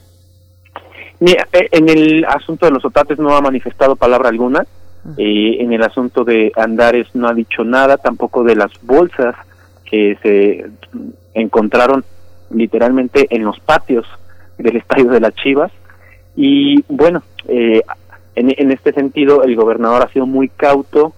se ha, la semana pasada, a lo largo de toda la semana, sus últimas declaraciones han tenido que ver con el botón de emergencia, y con las nuevas medidas y disposiciones alrededor del COVID. Y en materia de seguridad, pues no hemos recibido comunicación alguna de parte del gobernador. La ciudadanía más, más activa, más politizada, sobre todo la de, la de oposición, ¿Cómo, ¿Cómo percibe este, esta violencia? ¿Está de acuerdo con esa narrativa de este 14 años atrasada? Que es, es, una narrativa calderonista de los asesinos son ellos, nosotros solo nos protegemos de lo que hemos ganado con el sudor de nuestra frente? ¿O cómo, cómo, cómo, cómo se recibe por grupos opositores? ¿Quiénes son quienes cuestionan al gobernador y cuál es su destino? ¿Qué pasa con la Universidad de Guadalajara?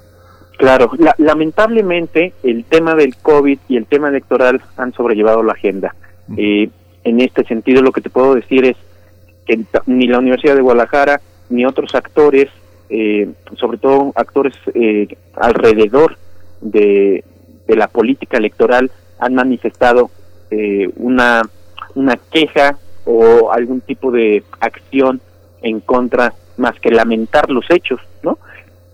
Sin embargo, eh, ni los grupos de estudio, ni las universidades, ni tampoco, eh, digamos, la sociedad civil organizada se han manifestado eh, con fuerza sobre lo que ocurre. La, la, verdad es que después de la balacera de los otates se percibió un miedo en las calles, vimos, por lo menos a mí me tocó estar en la calle y vi mucha menos gente que otros días, y lo cierto es que también no hay una no hay una organización civil con este tema. Eh, lamentablemente te comentaba, hubo una rueda de prensa de un precandidato eh, que utilizó el tema de los de la balacera de los otates como un gancho eh, electoral para que fueran y atendieran su rueda de prensa. Pero cuando llegaron los compañeros y le preguntaron que qué tenía que decir al respecto, se deslindó completamente y entonces pues percibimos que el, el tema electoral le va a ganar a cualquier otro tema en los últimos días, ¿no? Pues Omar García, nos vamos acercando al final de esta charla que por supuesto te agradecemos eh, hayas eh, tomado. Te pregunto sobre la cuestión de las personas desaparecidas. Nos comentabas que hace unos días, una semana, cinco o seis días, llegó la caravana internacional de búsqueda de, desaparecidos, de personas desaparecidas. ¿Cómo fue recibida en Jalisco? ¿Cuál fue la recepción? Eh, ¿Y cómo está el ambiente de las familias organizadas, pues, que, que, que salen a buscar a sus seres queridos? Claro, mira, aquí en Jalisco hay por lo menos tres colectivos mm, más o menos bien organizados de, sobre todo, madres de desaparecidos que están intentando, eh, pues ellos realizar sus propias investigaciones. Hemos visto cómo lamentablemente estas madres eh, se han convertido en peritos, en policías investigadores, en, en incluso agentes, ¿no? Detectives para tratar de buscar eh, los restos de los restos de sus hijos o encontrarlos en vida porque también hay quien manifiesta que es una es, es una decisión de vida encontrar a sus hijos con vida. En este sentido la semana pasada comenzaron ya los trabajos fueron atendidos por el eh, por el gobierno del estado que tiene una comisión estatal de búsqueda pero digamos es una comisión estatal de búsqueda que también tiene las manos atadas porque no tiene los instrumentos suficientes para hacer búsquedas, ya sea en el sistema forense o ya sea con personal capacitado en las áreas de búsqueda de la propia fiscalía. En este sentido, hay una comisión que los atiende, que los trata de acompañar, pero que no tiene los, las herramientas necesarias para seguir haciendo la búsqueda. Lo que se dijo en este momento es, van a, lo que intentan es eh, organizarse de manera eh, que puedan articularse con otras organizaciones al interior del, del Estado para ir comenzando a realizar búsquedas entre los propios padres, como lo han estado haciendo ya en otros estados como Veracruz o como Sinaloa o como el mismo Nuevo León. Es decir, que sean los padres quienes vayan y escarben, literalmente. Sí, pues híjole, es, es eh, muy, muy lamentable. Eh, ojalá y la situación mejore, que tenga eh, otra, otras salidas. Omar García, maestro en ciencias sociales, reportero, coordinador del Noticiero Científico y Cultural Iberoamericano, muchas gracias por estar con nosotros e, esta mañana. pues suerte, porque frente a la conducción de noticieros que haces en Canal 44 TV en Guadalajara, Jalisco, pues es lo tuyo es de todos los días. Mucha suerte, muchas gracias. Muchas gracias, que estén muy bien. Gracias. Hasta pronto. Omar García, pues bueno, así la situación, un poco una muestra de la situación que se vive en Jalisco, en Guadalajara, en, Zapopan y en general en el estado. Pues bueno, vamos, vamos a ir con música, vamos a hacer una pausa musical. Esto está a cargo de Yorca, la canción Catemito.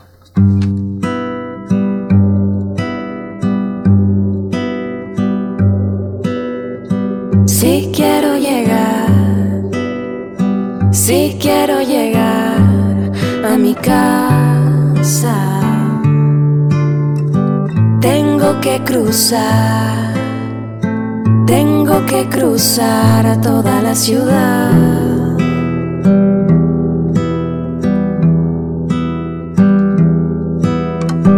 Vivo por allá, vivo por allá donde termina la ciudad muchos cerros que mirar, que mirar. Y cuando el tren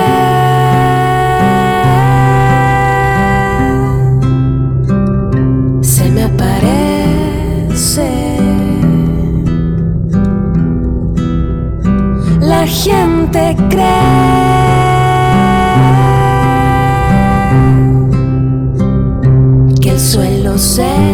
Puso a temblar, como siempre pasa acá. Primer movimiento. Hacemos comunidad. Nota del día. En Nayarit, un grupo de testigos que han declarado contra el exgobernador Roberto Sandoval y el exfiscal estatal Edgar Vieitia denunciaron recientemente represalias como la fabricación de delitos, quema de negocios y de comerciantes. Este caso fue dado a conocer por la periodista Laura Sánchez Ley a través del periódico Milenio. La semana pasada, durante la conferencia matutina, el presidente Andrés Manuel López Obrador dijo que era responsabilidad de la Secretaría de Gobernación proteger a los 10 testigos. Al responder una pregunta sobre el caso, el mandatario destacó la importancia de hacerlo público. Antes de ser fiscal en Nayarit, Edgar Beitia Cambero fue jefe de la Policía Estatal. Era amigo personal del entonces gobernador de esa entidad, Roberto Sandoval Castañeda también conocido como el Diablo. Durante varios años traficó drogas a Estados Unidos, pero también se apoderó de bienes inmuebles que eran propiedad de gente trabajadora. Su método, la tortura, el secuestro, así como amenazas de muerte y extorsiones. Vamos a conversar sobre las represalias contra testigos que denuncian tortura por parte del ex gobernador Roberto Sandoval y del ex fiscal Edgar Beitia en el Estado. Bueno, este día nos acompaña Laura Sánchez Ley, periodista independiente. Laura, muchas gracias por estar con nosotros en primer movimiento. Bienvenida. Muchísimas gracias, al contrario, por la invitación, un gusto. Gracias, Laura Sánchez Ley. Es una, es una historia que viene de lejos. Cuéntanos cómo, cómo, cómo fue la última llegada a este puerto donde haces público toda una serie de, eh, de, atentados, de consecuencias como resultado de la denuncia, Laura. Claro, miren, yo eh, inicié, digamos, conocí este tema hace dos años aproximadamente, cuando yo coordinaba una beca de periodismo judicial en una organización civil. Ahí eh, llegaron tres reporteros, dos reporteras y un reportero, eh, pues bastante angustiados hasta cierto punto, porque decían que tenían una gran historia, pero pues a la vez les daba mucho miedo y mucho terror por todo lo que estaba pasando en el estado. Entonces ahí empezamos a conocer los testimonios eh, a través de esta beca donde donde se les dio, donde se les apoyó eh, a, a, nivel investigación. Entonces ahí empezó ahí empezó esto. Eh, se publicó una historia que se llama El fiscal que hizo de Nayarit un infierno. Eh, y bueno, pues e, ese fue el primer acercamiento. Pasaron los años, salió Roberto Sandoval, estuvo eliminado por el Departamento del Tesoro, Edgar Beatty está encarcelado en Estados Unidos, paga una condena de 25 años en prisión en Nueva York eh, por protección a cárteles de la droga. Entonces los, los testigos, las víctimas, empezaron a salir, empezaron a hablar finalmente porque sintieron un poco de confianza. Sin embargo, ¿cuál fue su sorpresa? Que después de ir a, a, testificar el pasado 16 de diciembre ante las autoridades federales, porque pues ellos decían que las autoridades del Estado no estaban haciendo nada realmente. Entonces eh, empiezan a sufrir represalias eh, tremendas, casualmente con, con, con, con la fecha en que fueron a declarar. Estas represalias consistieron principalmente en quema de negocios a comercios, por ejemplo el tema de don Agustín Magallanes, pero sobre todo en que se comenzaron a librar órdenes de aprehensión en contra de esos 16 testigos, órdenes de aprehensión por delitos eh, que van, eh, que son de verdad, eh, pues muy raros, ¿no? Por ejemplo, tenemos eh, que uno de los empresarios que fue a testificar y que fue despojado de sus propiedades fue Edgar Beitia, tienen un, un proceso por extorsión supuestamente. Los abogados de la Comisión de la Verdad, que es esta comisión que ha estado pues apoyando en la recolección de testimonios, pues se les dio una orden de aprehensión por supuestamente ser cómplices de, de, de, ¿no? Eh, cuando pues realmente todo este tiempo han estado pues tratando de conformar investigaciones en contra del ex fiscal de Nayarit, por ejemplo. Y una muy importante es la del señor eh, Rodrigo González, presidente de la Comisión de la Verdad, quien incluso ha sufrido dos atentados en su contra y quien según las autoridades de la nueva Fiscalía de Nayarit eh, pues estuviera en contubernio con Edgar Beitia, ¿no? A quien ha estado denunciando y pues sobre todo de quien supuestamente habría sufrido dos atentados en su contra para tratar de asesinarlo. ¿Qué dice Laura Sánchez Ley? ¿Qué dicen las autoridades precisamente actualmente en el Estado sobre estos hechos, las represalias, represalias a los testigos, diez testigos eh, que pues denuncian estos hechos? Pues mira, antes de nuestra publicación había silencio total por parte de las autoridades de Nayarit, quienes supuestamente empezaron esta persecución. Después de que se da a conocer los hechos eh, en orden cronológico, pues finalmente los, los testigos del 16 de diciembre son llamados eh, por la Secretaría de Gobernación, quien les ofrece protección y empiezan a llegarle por parte de la Fiscalía General de la República algo así como oficios eh, que son necesarios para protegerlos. Es un oficio de protección, se le llama, donde pues la fiscalía les pregunta si quieren ser protegidos o no quieren ser protegidos. Entonces, ante estos señalamientos, finalmente la fiscalía en Nayarit, después de, de meses de esta de esta presunta persecución, pues lanza un comunicado de prensa donde evidentemente desmiente, desmiente lo publicado por Milenio, incluso nos nos dirige un comunicado eh, a nuestro a nuestra sección, porque esto lo, lo publicamos en el noticiero de las 8 de Lisa, Alanis, y dicen que eh, pues esto es una mentira, que no hay ninguna persecución, que son el mejor ejemplo de justicia transicional. La justicia transicional quiere decir que eh, cuando sucede un hecho se empieza a investigar eh, cuando llega, digamos, una nueva instancia. Digo, el término es más complejo, pero a eso se referían ellos. Y bueno, pues dicen que no es cierto, pero que sí existen estas órdenes de aprehensión y que se están investigando. Entonces, bueno, la persecución no es cierto según ellos, pero no pueden desmentir que sí hay órdenes de, de, de, de pues órdenes en contra de estos testigos del, del 16 de diciembre. Ya hemos visto, bueno, eh, varios medios también locales se han, se han atrevido a hacer esta protesta. Ahora que mencionabas, eh, Laura Sánchez Ley, el periodismo judicial, que ha sido, eh, hay que decirlo, una de las preocupaciones de un equipo de trabajo que, en el que pertenece mi compañera Berenice Camacho, hay una dificultad para enfrentar, para enfrentar toda esta parte de las fiscalías, desde un ejercicio tan, tan modesto y tan frágil, sobre todo cuando inicia un proceso de investigación periodística, el reportero no tiene las evidencias suficientes, pero se le monitorea como alguien que está investigando. ¿Cómo ha sido ese proceso al interior de la prensa y cómo estos desmentidos a la prensa influyen en toda la forma de periodismo que se hace en todos los estados del país? Un poco cuéntanos esta parte.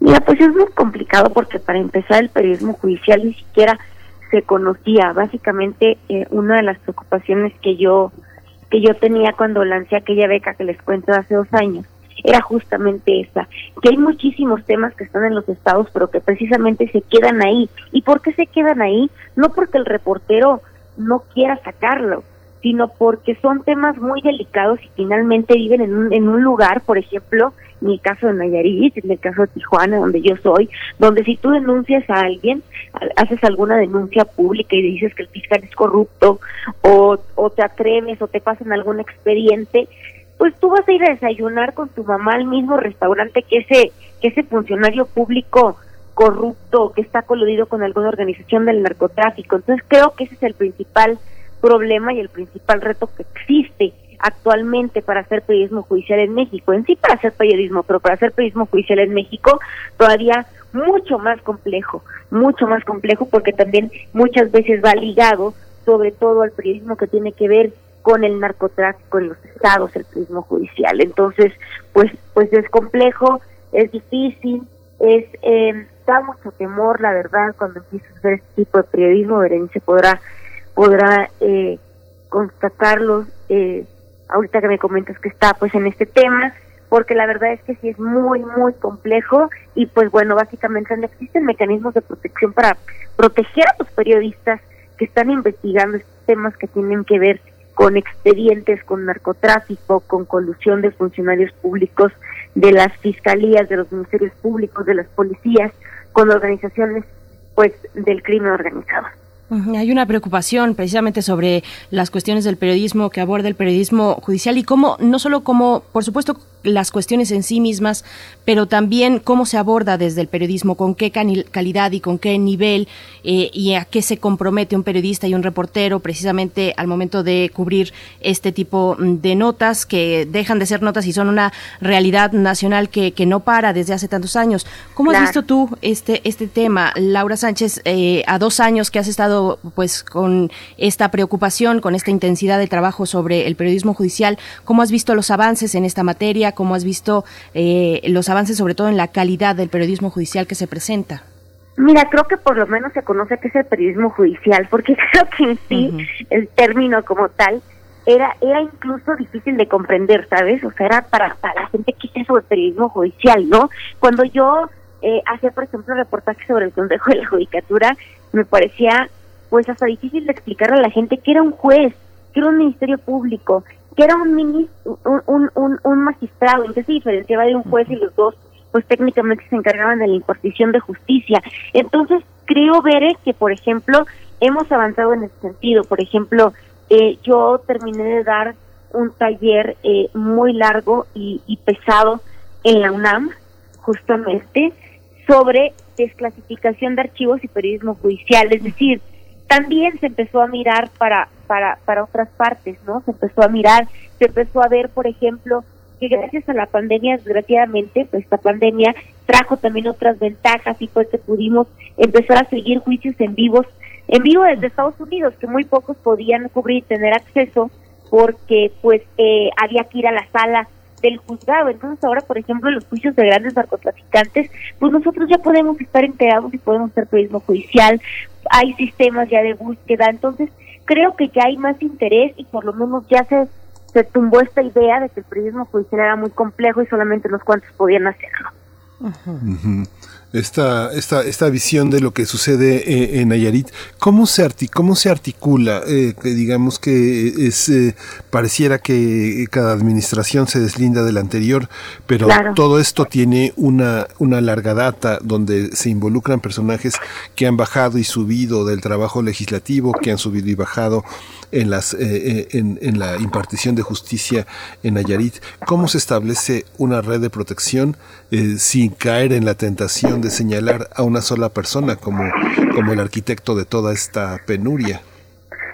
Claro, es un sistema tota-, totalmente estructurado, que es lo que lo que platicamos justamente todo el tiempo con, con las víctimas, eh, que justamente empezó, como bien comentamos, con Roberto Sandoval y con el ex fiscal de Nayarit, Edgar Beitia. Sin embargo, pues lo que se denuncia y es algo que pasa, que no es raro ni es anormal en los estados del país, es lo que te comentaba de que todo el mundo se conoce. Justamente lo que acusan las víctimas y este, este sistema de protección es que pues se quedan, no hay una limpia en las corporaciones verdaderas, no hay una limpia de funcionarios. Entonces lo que ellos dicen es, bueno, se va Edgar Beite, se va Roberto Sandoval, pero en la Fiscalía de Nayarit, que eh, preside el señor Petronilo y subpreside el señor de apellido Benítez, pues dicen, son gente que trabajó de cerca con el ex fiscal Edgar Beite, con quien todavía existe una relación, y pues hay protección por parte de esta nueva fiscalía, es lo que denuncian las víctimas. Y creo que es una constante en general en las fiscalías del país, que te digo que son muy pequeñas, son espacios muy pequeños, y entonces lo que sucede es que pues obviamente eh, la, la, la, gubernatura que viene, por ejemplo, en el caso de Nayarit, pues va a van a seguir trabajando personajes que ya han trabajado o que ya trabajaron en la administración de esos personajes acusados de corrupción con el narcotráfico.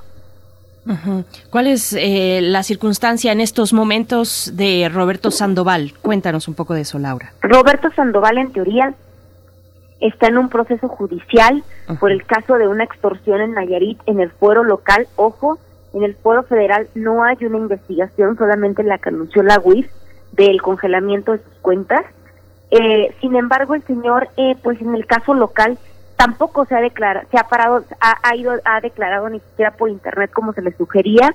Entonces, pues básicamente ahorita está parada la audiencia, la pararon por cuestiones de COVID y entonces está parado el caso del señor Sandoval, tiene un amparo también en curso y el único proceso que encuentra se encuentra vigente son sus cuentas bloqueadas por parte de la Unidad de Inteligencia Financiera, pero no por lo que ocurrió en Nayarit, sino derivado porque el Departamento del Tesoro de Estados Unidos lanzó un cartel, un chart, como le llaman ellos, algo así me parece, eh, para eh, boletinarlo, es decir, decir, esta persona eh, tiene eh, sus cuentas o tiene como un saldo negro, vamos a ponerle de esta manera. ¿Dónde va a parar? ¿Dónde, ¿Dónde consideras que va a ir a parar esta situación?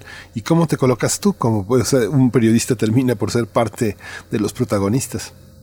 Mira, la verdad es que no sé cómo va a parar porque yo ya no sé eh, qué va a pasar. Es decir, este tema viene desde con Enrique Peña. Afortunadamente, el presidente Andrés Manuel Obrador ya tiene conocimiento de él. Sin embargo, pues no ha pasado nada en los últimos eh, años, en los últimos meses tampoco, a pesar de que se han hecho denuncias, a pesar de que ya fueron a la Fiscalía Federal. Eh, lo idóneo sería que el tema saliera a la Fiscalía Local porque pues denuncian las víctimas que son juez y parte. Entonces, que el, que el, que el asunto se fuera al foro federal, es decir, que el caso de Nayarit, el caso Nayarit, como le llamen ellos, pues se quede en la Fiscalía General de la República. Eso es lo que, lo que tendría que seguir. Eh, lo que tendría que seguir es protección a las víctimas, sería el eh, que salgan de prisión esas personas que están acusadas de colusión con el señor Edgar Beitia cuando pues definitivamente a lo largo de estos años ellos son los que han ido recolectando más de estos dos mil testimonios que dan voz de cómo extorsionó y torturó a la gente. Eh, entonces, pues vendría la protección, eso es lo que se esperaría. Eh, no sé, no sé exactamente qué pueda pasar en el foro federal, pero bueno, esta, esta es la historia.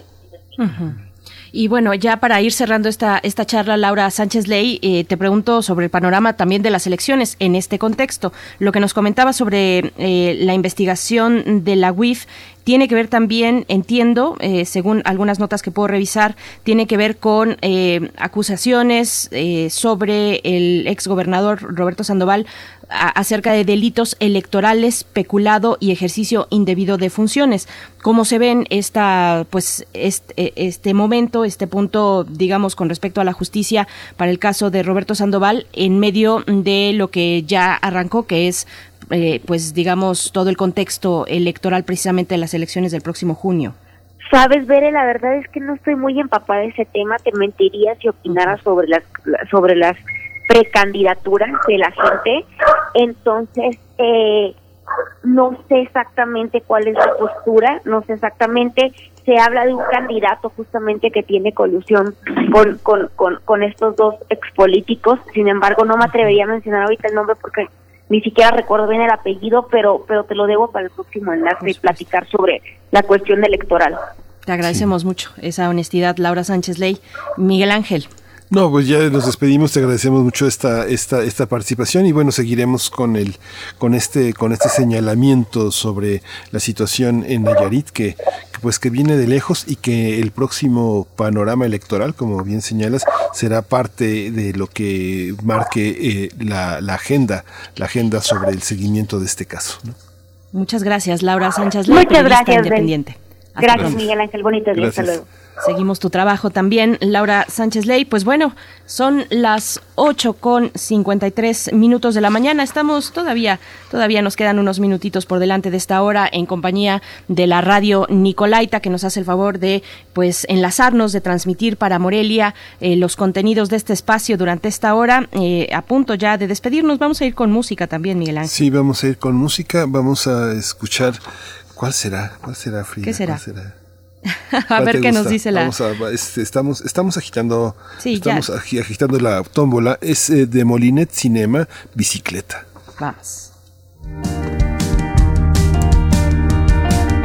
Quiero subirme a tu bicicleta.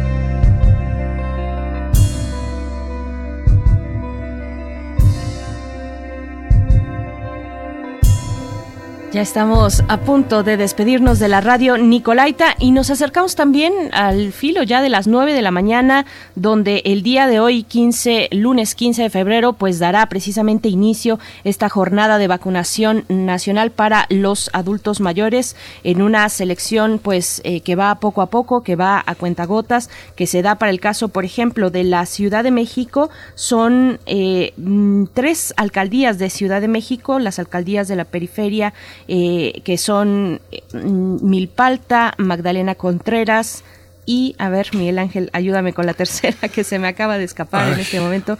Pero son, además de estas tres alcaldías, 24 municipios del Estado de México. Eh, esto para lo que tiene que ver con, el, con la zona metropolitana del centro del país, pero por supuesto, pues es una eh, estrategia de vacunación que se extiende a partir de esta mañana, de las 9 de la mañana de hoy 15 de febrero, pues a todo el territorio nacional que va poco a poco, pero que pues ahí, ahí está, empieza ya la vacunación para el primer sector abierto de la población, que son los adultos mayores en este país, Miguel Ángel. Sí, justamente es la primera dosis, los 15 millones 717 mil 170 adultos mayores de 60 an- años. Los eh, mil centros de vacunación van a ser eh, instalados tanto en Milpalta, Cojimalpa y Magdalena Contreras. Son, son las tres delegaciones en las que se instala eh, esta primera arranque en la Ciudad de México. Así es, y también para Ciudad de México, pues ya se autoriza la apertura, lo que comentabas muy temprano, de gimnasios, albercas en lugares cerrados y teatros al aire libre. Eh, pues esto que es forma parte del programa Activar sin arriesgar. Hay que mantenernos con las medidas de salud que ya conocemos, el lavado de manos, permanecer en casa, pues en la medida de nuestras posibilidades, mantener nuestra sana distancia, el uso del el cubrebocas también de manera correcta. Pues bueno, con esto vamos a despedirnos de la radio Nicolaita, son las 9 de la mañana, vamos al corte y volvemos a primer movimiento. Síguenos en redes sociales. Encuéntranos en Facebook como Primer Movimiento y en Twitter como arroba PMovimiento. Hagamos comunidad.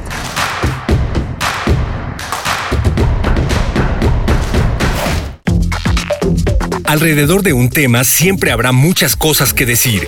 Quizá haya tantos puntos de vista como personas en el mundo. Únete a la revista de la universidad donde convergen las ideas. Jueves a las 16 horas, después del corte informativo. Disentir para comprender. Radio UNAM, Experiencia Sonora. ¿Sabes en quién te conviertes cuando recoges la INE que tramitaste? En una ciudadana o ciudadano que puede decidir quién va a gobernar. En protagonista principal de las elecciones más grandes de la historia. En alguien que toma su cubrebocas y con valor sale a ejercer su libertad. Pero si no recoges tu INE antes del 10 de abril, no podrás votar. No lo dejes para el último. El 6 de junio, el voto sale y vale. Contamos todas, contamos todos. INE. Güerita, ¿cuántos más vas a querer? Dos de suadero con todo, porfa. ¿Salsa verde o salsa roja? La salsa verde, combinada con la grasa del suadero, genera un pH más ácido, por eso prefiero la roja. No, pues la que sabe, sabe. Cuando conoces, decides mejor.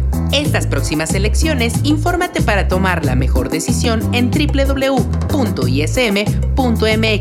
porque quien sabe, sabe. Instituto Electoral Ciudad de México. Somos la nueva fuerza política de México. Llegamos para impulsar la fuerza de las y los jóvenes, la fuerza de las mujeres y la igualdad, la fuerza del medio ambiente. No somos ni de izquierda ni de derecha, somos centro progresistas. Somos el partido de la fuerza de miles de mexicanas y mexicanos, como tú y como yo. No venimos a pelear, sino a construir con fuerza. Súmate y lograremos con fuerza un México que es más grande que sus problemas. Fuerza por México, el partido fuerte de México. Leer transforma, enriquece, educa, pero sobre todo da libertad.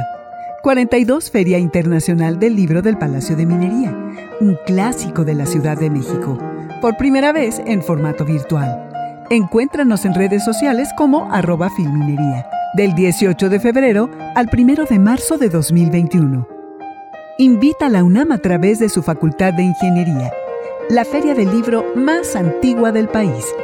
Recuerda, más libros, más libres. La cuarta transformación está poniendo fin a los excesos del pasado, cuando antes se había gobernado con verdadera austeridad, priorizando a quienes más lo necesitan, cuando un presidente había renunciado a los pinos, al avión y al Estado Mayor Presidencial, cuando se había declarado a la corrupción como el peor enemigo de México. En Morena no hay espacio para lujos y derroche. No puede haber gobierno rico con pueblo pobre. Morena, la esperanza de México. Hashtag Juntos por el Planeta. Hashtag todos los derechos para todas las personas. Hashtag Nos y Nosotras. Hashtag paridad de género. Hashtag por una sociedad solidaria e inclusiva. Haz que tu voz se escuche. Participa, toma tu cubrebocas y sal a votar. Elige a quien te representa. Este 6 de junio, hashtag mi voto sale y vale. INE. En este periodo electoral, la Fiscalía General de Justicia del Estado de México, a través de la Fiscalía Especializada en Materia de Delitos Electorales, te brinda atención en caso de ser testigo o víctima de un delito electoral. Ofrecerte dinero a cambio de tu voto, recoger tu credencial para votar, condicionar tu voto mediante cualquier presión o amenaza, son solo algunos de ellos. Infórmate. Cualquier anomalía, repórtala al 01800 7028 770 en nuestras redes sociales o en la aplicación móvil FGJ Domex, disponible de manera gratuita. Entra en los archivos sonoros olvidados, extraños, ocultos o poco conocidos que reviven a través de Gabinete de Curiosidades, un espacio de sombras sónicas del tiempo, con Frida Rebontulet y sus almas hertzianas. Todos los domingos a las 14.30 horas, Radio UNAM, Experiencia Sonora. Alrededor de un tema siempre habrá muchas cosas que decir. Quizá haya tantos puntos de vista como personas en el mundo. Únete a la revista de la universidad donde convergen las ideas.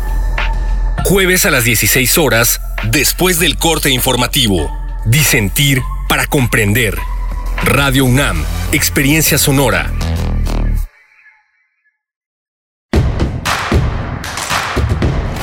Encuentra la música de primer movimiento día a día en el Spotify de Radio UNAM y agréganos a tus favoritos.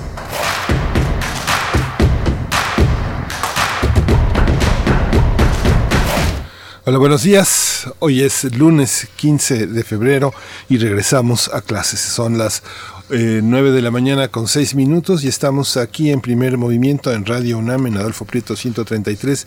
Frida Saldívar a cargo de la producción ejecutiva, Violeta Berber en la asistencia de la producción, Socorro Montes en, la, en los controles técnicos en cabina y Berenice Camacho. Buenos días, Berenice.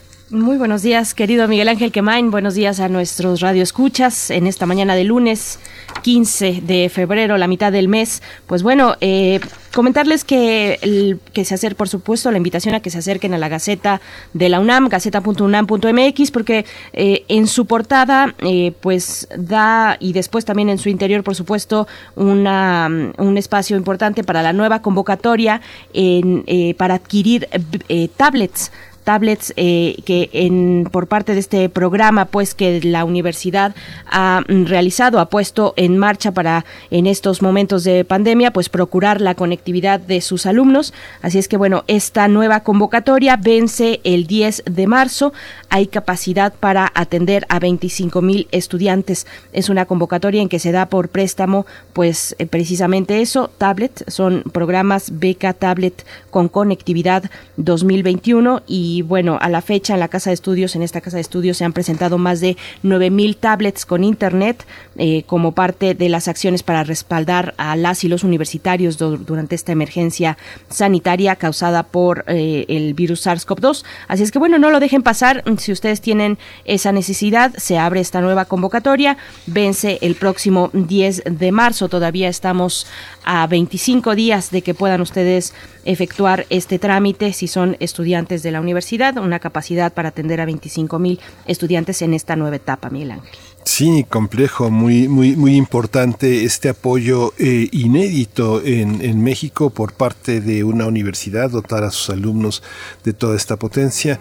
Hay un, una, una, complejidad en la, en la educación a distancia que en el caso de las universidades públicas muchos jóvenes eh, se han, eh, de, eh, hay una enorme extrañeza, una distancia que se ha manifestado en el rechazo a, a conectarse en pantalla, a, a, dar la cara, que es una cuestión difícil porque involucra muchos aspectos de respeto hacia el criterio de las personas que se conectan y, y que muchos jóvenes dicen no me sirve el micrófono, no me sirve la cámara uh -huh. y ahora esta posibilidad de asistir a los centros donde están los, eh, los dispositivos electrónicos pues es una ventaja, es una posibilidad de que los alumnos se conecten ampliamente y en los dispositivos móviles son muy muy importantes. Se cerró el viernes el sistema de tutorías y muchos jóvenes efectivamente han tenido muchos problemas. Muchos, muchos estudiantes de la UNAM han sido afectados por el tema de la COVID-19. Muchos han debido trasladarse a sus estados eh, eh, ante la imposibilidad de continuar pagando rentas en los lugares donde asistían presencialmente. E incluso, bueno, fallecimientos de sus familiares que los han obligado a replegarse, a cerrar este, muchas fuentes que tenían económicas y que evidentemente no pueden pagar internet, no pueden pagar este, sus, eh, sus tarjetas de, de, prepago de teléfonos. En fin, una situación que ya cuando haya más elementos de análisis se mostrará pues todo el dramatismo de esta enorme crisis sanitaria. Claro, y hoy con la sana distancia, con la distancia por esta pandemia, y que surgen tantas interrogantes respecto a qué actividades regresarán después de la pandemia, cuáles es, permanecerán como hasta ahora en línea, cuáles se eh, mantendrán precisamente en ese formato, pues en ese sentido hay que hablar de una parte fundamental que solamente se puede dar a través de la convivencia cotidiana en un espacio en común, que es precisamente eso, lo que se da eh, como eh, la vida universitaria, donde las y los alumnos eh, intercambian diálogos, hablan de las materias después de, de, que se haya terminado la clase, ese momento también de un conocimiento social, de una convivencia, de una comunidad universitaria, es fundamental. Hay que tener paciencia, por supuesto y ese momento llegará pero lo estamos lo vemos ahora como no es eh, por supuesto lo mismo aunque los profesores y las profesoras de esta universidad hacen y de y después de todo el país hacen un esfuerzo enorme por llevar educación de calidad a través de las plataformas digitales, pues nada compensará lo que nos falta precisamente con la convivencia cotidiana, con lo que se da en los pasillos, lo que se da en los lugares de alimentos, en las cafeterías, en las bibliotecas, en las explanadas, en fin, toda esa vida universitaria que cómo nos hace falta y que debe ser también, me imagino yo, muy difícil para las personas, los estudiantes de nuevo ingreso, pues no tener ese primer contacto con sus compañeros de clase, en fin, todas esas reflexiones que tenemos como comunidad universitaria en estos momentos, Miguel Ángel. Sí, vamos a tener en lo que queda de esta hora una mesa del día dedicada al informe de Coneval, un informe sobre la pobreza en México, del que ya dio datos el INEGI con el doctor Héctor Nájera, él es investigador asociado del programa universitario de estudios del desarrollo, el PUED, en la, eh, en la UNAM, y es miembro honorario del Instituto de Pobreza de la Universidad de Bristol en Reino Unido. Hemos visto cómo, por ejemplo, Alemania alcanzó un nuevo récord en términos de pobreza, más de 13 millones de personas en Alemania, según reportan estudios recogidos por la Welle que han sido afectadas por la pobreza la ha llevado a un 15.9% de la tasa más alta de pobreza desde la reunificación alemana. La gente no puede pagar la luz, el alquiler, eh, otro tipo de servicios. Lo mismo pasa en Francia. La pobreza que se esperaba eh, quedara en 7.2 quedó en 9.7. Eh, Europa enfrenta una de las peores crisis económicas de pobreza desde la posguerra y los, el sector más afectado de esta situación pues son los jóvenes, pero vamos a ir al caso de México, Berenice. Así es, y después tendremos, después de este informe del Coneval, vamos a conversar con la doctora Clementina Equigua como cada lunes en la sección Biosfera en Equilibrio para hablar de hipopótamos en Colombia y especies exóticas invasoras. Pero antes nos vamos, antes de todo esto, Miguel Ángel, si ya estás listo con ya. la poesía necesaria. vamos. vamos. Primer movimiento. Hacemos comunidad. Es hora de Poesía Necesaria. Un territorio de la poesía es el aforismo. El aforismo está a medias res, a medias aguas entre la poesía y la filosofía, que es una relación que lo han expresado a lo largo de la historia eh, grandes, grandes escritores. Y hoy vamos a tocarlo con una mujer que publicó un, libro muy bello, un libro pequeño, que ahora que abrieron las librerías eh, y sobre todo las del Fondo de Cultura Económica está en esa edición que se hizo en 2013 de aforismos, cuentos y otras aventuras de Mariana Frank Westheim. Ella nació en 1898, falleció en 2004. Este es un libro póstumo que eh, se reunió eh, después eh, de su fallecimiento y que uno de sus últimos cuentos, un minicuento que se llama Brevísima Historia de Amor, este protagoniza esta última reflexión que Mariana Frank Westheim hizo sobre la idea del amor entre ese aforismos que hemos seleccionado para esta mañana. Lo vamos a acompañar con la música de Biglo y Oli. Es una canción que se llama Domash, es una canción del 2007 que salió, que, que, formó parte de La verdadera vida, la revide, un, un, álbum que salió en junio del 2017 y que en 24 horas tuvo millones, millones de, de, de visitas en el streaming en el que Domash apareció. Son cuatro historias, cuatro historias eh, de amor y de fracaso, de, reflexión sobre uno mismo que vale la pena eh, trenzar con estos aforismos. Dice, tres aforismos, dice, si no te amara porque sí, te amaría por muchas razones. Los amores soñados nunca te defraudan. Y luego me di cuenta de que durante toda una hora no había pensado en ti. Un amor imposible tiene una gran ventaja ahorra la decepción. Dominar, ser dominado, dos formas de amar. Tanto, tanto tiempo creyeron amarse que acabaron por amarse de veras. Consejo para todas las mujeres. Si quieres conservar el amor de un hombre, déjale la ilusión de que es superior a ti. Consejo para algunos hombres. Ustedes, sensibles y generosos, no se dejen engañar por las mujeres que se hacen las frágiles, vulnerables, que necesitan protección, pobrecitas. Tarde o temprano les van a clavar sus garras de fieras. El ser amado es creación del que ama. Por eso el amor debería figurar entre las bellas artes. El rostro del ser amado es para el que ama lo que el barro para el escultor, modelándolo lo convierte en el sueño más suyo. Un amigo en la cama es mejor que diez maridos de viaje. La soledad es un regalo del cielo, sobre todo si la compartimos con alguien a quien queremos. Un último aforismo en memoria de su hermano Robert Freund, autor de ese aforismo que ahora ella pone aquí. Cásate o no te cases, de todos modos algún día te vas a arrepentir. Mariana Frank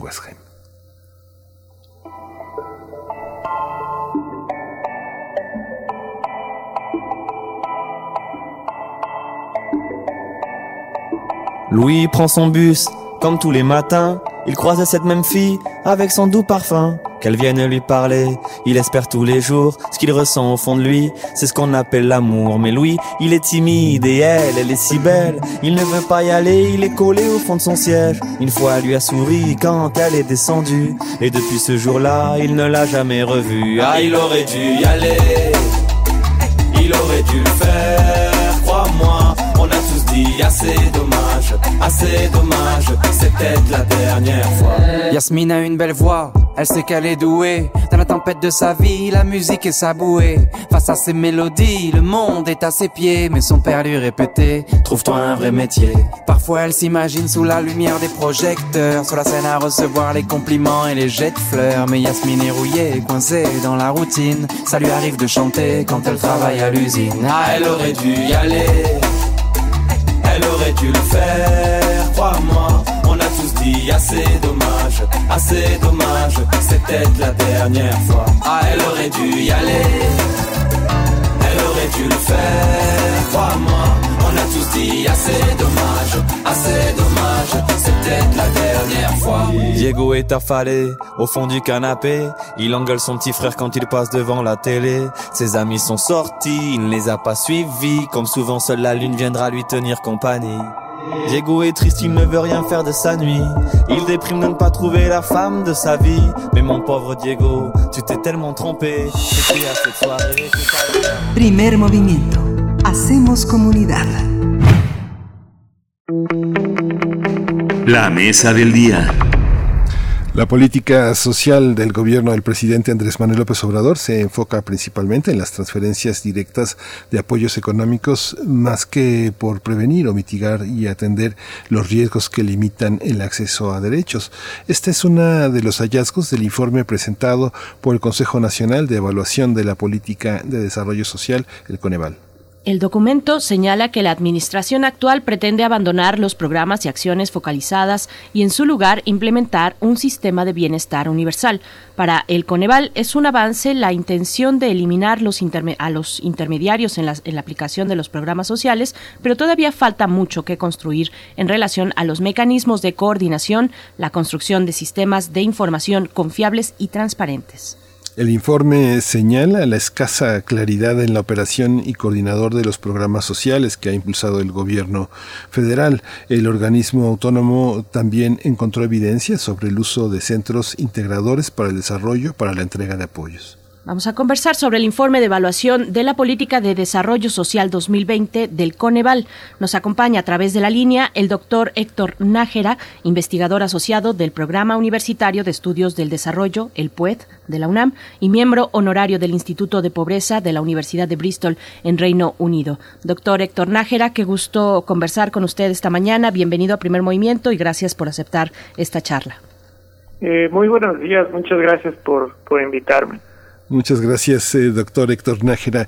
Pues eh, viendo los informes del Banco Mundial y de todo el pa- panorama europeo, ¿cuál es la particularidad del caso mexicano? ¿Cómo es cómo estamos a los ojos del Coneval y a los ojos de un especialista como usted, doctor?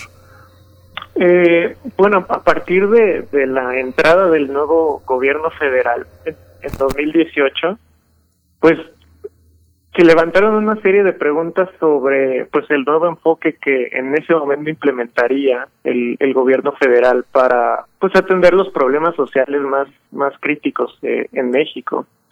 Y estas preguntas tenían que ver con pues qué forma iba a tener la, la política social qué iba a proponer eh, resolver eh, y qué problemas identificaría como como los más importantes. Y después preguntas más de corte operativo que, que tienen que ver con cómo lo va a hacer, qué tipos de programas, qué tipos de estrategias y la más importante que es la, la pregunta en la que la mayoría de la ciudadanía se concentra y con, con razón, que es si efectivamente lo hace.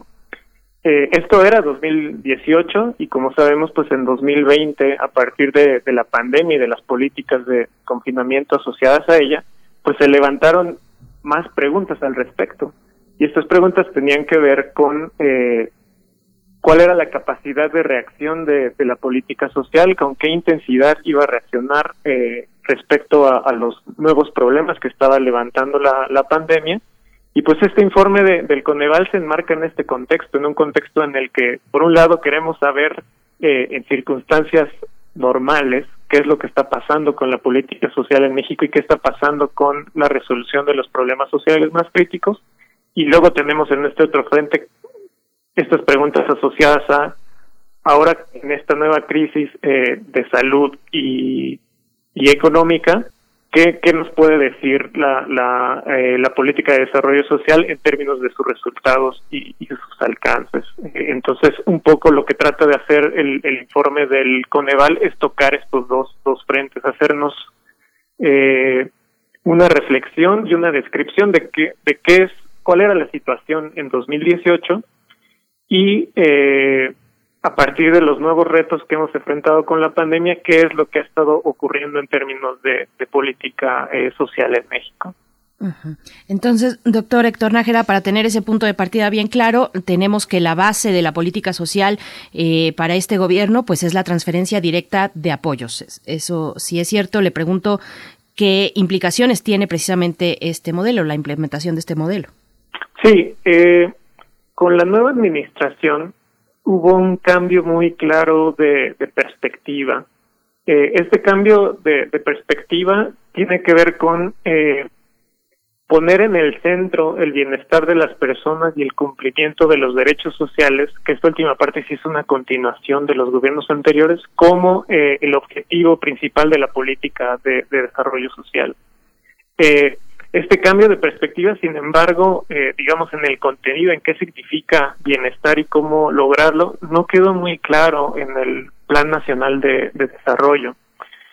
Sin embargo, a partir de esta re redefinición de cuáles son las prioridades de, del gobierno federal y, y que dentro de su conceptualización de, de, los problemas principales desde el punto de vista social, eh, la conclusión a la que llegó es que tenía que haber una, un cambio en la forma de hacer las cosas y esto tiene que ver con lo que mencionaban en la introducción, con este cambio a, de, de ciertas estrategias de focalización y, y, pruebas de medios que se utilizaban en las administraciones anteriores para asignar recursos, tratando de identificar aquellas poblaciones que de cierta forma ameritaban eh, cierta transferencia eh, condicionada, cambiar ese enfoque a eh, por una aspiración universal eh, con una implementación mucho más simple y esto es lo que ha abierto distintas preguntas como cuál es la consistencia que existe entre esta aspiración a mejorar el bienestar de las personas y este cambio en la política social.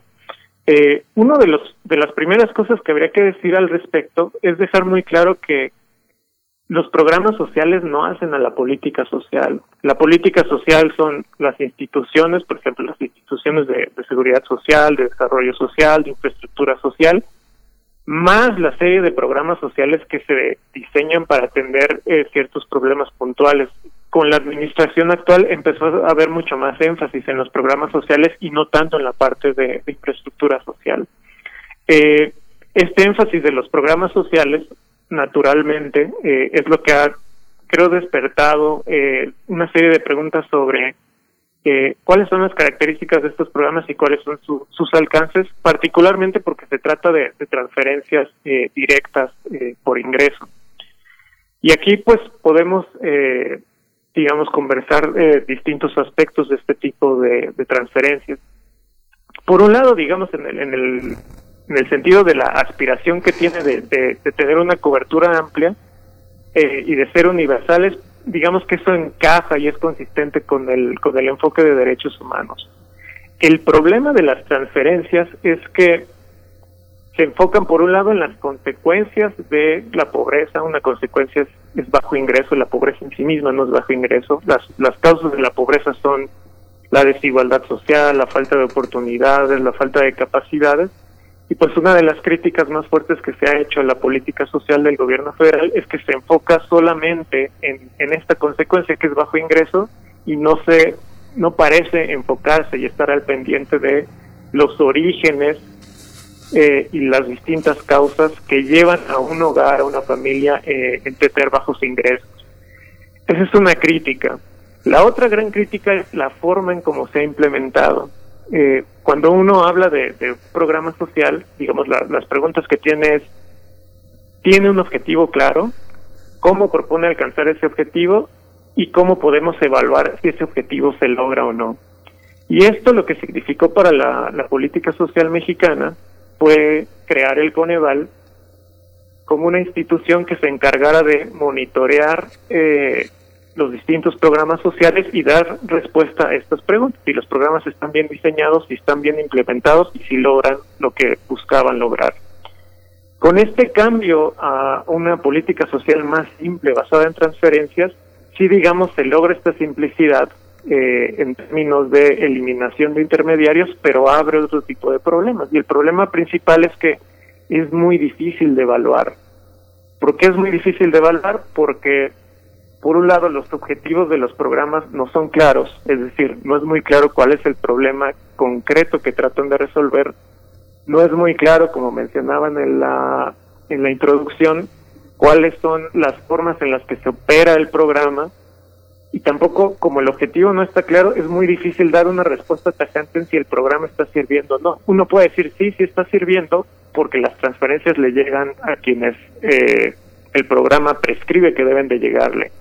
Pero si uno lanza la pregunta de, bueno, ¿el programa sirve para erradicar pobreza? Pues no, no necesariamente porque no está claro el objetivo. Entonces, digamos, parte de, de, digamos, la característica distintiva del informe del Coneval es que es una es un análisis muy narrativo de la política social actual porque no existen parámetros claros para dar respuesta a estas preguntas de eh, la calidad del diseño, la calidad de la implementación y qué tan buenos o eh, o no tan buenos son los programas para lograr eh, cierto eh, objetivo. Eh, sí, eso es lo que les, les podría Sí. comentar al respecto. Ahí, doctor, eh, hay una... Veía yo, por ejemplo, la semana pasada varias, varios primeras planas de, de distintos periódicos europeos, desde el Spiegel, el Frankfurter An- Zeitung, eh, Liberación. Liberación traía una portada muy interesante porque tiene un desarrollo muy amplio del tema de un, eh, eh, un, un, eh, un mínimo universal para las personas que han entrado en crisis. Una, una medida que si uno la viera en México sonaría tremendamente populista y que ha originado un debate sobre el sentido del trabajo y las medidas que toman organismos como la OCDE, que parecen ser como los interlocutores naturales de un organismo autónomo como el Coneval, donde la OCDE asocia el retroceso al estancamiento en la actividad laboral, como lo ha reportado el INEGI. ¿Cómo se da esta interlocución? Digamos que el, presidente considera adversarios a ciertas formas de ver la realidad y los adversarios consideran populista a unas maneras de paliar la crisis que son muy parecidas a varias realidades europeas en este momento. ¿Dónde está México en esta en este concierto de opiniones donde se considera el trabajo, el ingreso, la desigualdad y por otra parte una crisis que ahora sí, ahora sí amenaza a los ciudadanos que tienen un alto estatus en las realidades de los, del mundo que llamamos desarrollado, doctor. Sí, yo, yo creo que que las circunstancias actuales y particularmente cuando se, se reflexiona sobre cuál es la política social ideal, eh, es muy fácil en, en estos tiempos como caer en, discusiones muy eh, muy polarizadas. Eh, originalmente la, la política social fue concebida para atender a aquellos grupos de la población que por las condiciones eh, de la estructura del país en el que vivían eh, no podían tener, digamos, un nivel de vida digno, dados los estándares de, de esa sociedad. Si uno toma como principio que ese debe ser el rol de la política social, eh, después lo que uno tiene que preguntarse es cuáles serían los mecanismos para lograr que la gente viva por encima de ese nivel mínimo digno. De ahí lo, la, una de las respuestas eh, que en mi opinión es uno de los más grandes inven- inventos del siglo pasado es la seguridad social, porque la seguridad social lo que permitió fue eh, levantar de manera generalizada los estándares de vida de las poblaciones. México en realidad lo que tiene es un sistema de seguridad eh, parcial. Eh, después se desarrolló esta idea de crear sistemas de, de protección social eh, mínimos, eh, que no solamente significaban seguridad social, sino que incluían eh, educación y algún tipo de ingreso mínimo que permitiera a las familias, digamos, satisfacer en el mercado, eh, cubrir esas necesidades que están asociadas a la provisión y acceso a ciertos bienes eh, y servicios. Es en este punto donde se, eh, se ancla esta discusión sobre si se debe dar una transferencia generalizada a toda la población y qué es lo que significaría en términos del trabajo. Los países que digamos tienen una larga historia de implementación de, transferencias muy amplias asociadas a un ingreso eh, básico, pues han dado lecciones muy claras.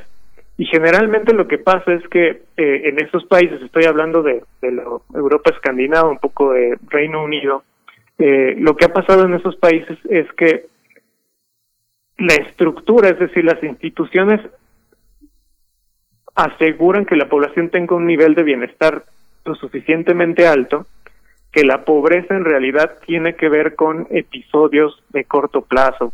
Por ejemplo, eh, algún shock en el mercado de trabajo o algún shock, eh, digamos, de, corte individual en términos de, salud de alguna persona, eso hace que la persona caiga en pobreza y ahí es donde entra el sistema de, de protección social para garantizar a las personas este, este ingreso eh, mínimo. Eh, una de las preocupaciones es que si le das un ingreso a una persona y esta garantía, pues qué tanto se puede estacionar ahí y dejar de, ser productivo y de contribuir en la parte económica de la sociedad. Y si bien uno encuentra grupos eh, muy específicos de personas que pueden estar en, esa condición, lo que uno observa es que la, la población entra y sale del mercado de trabajo.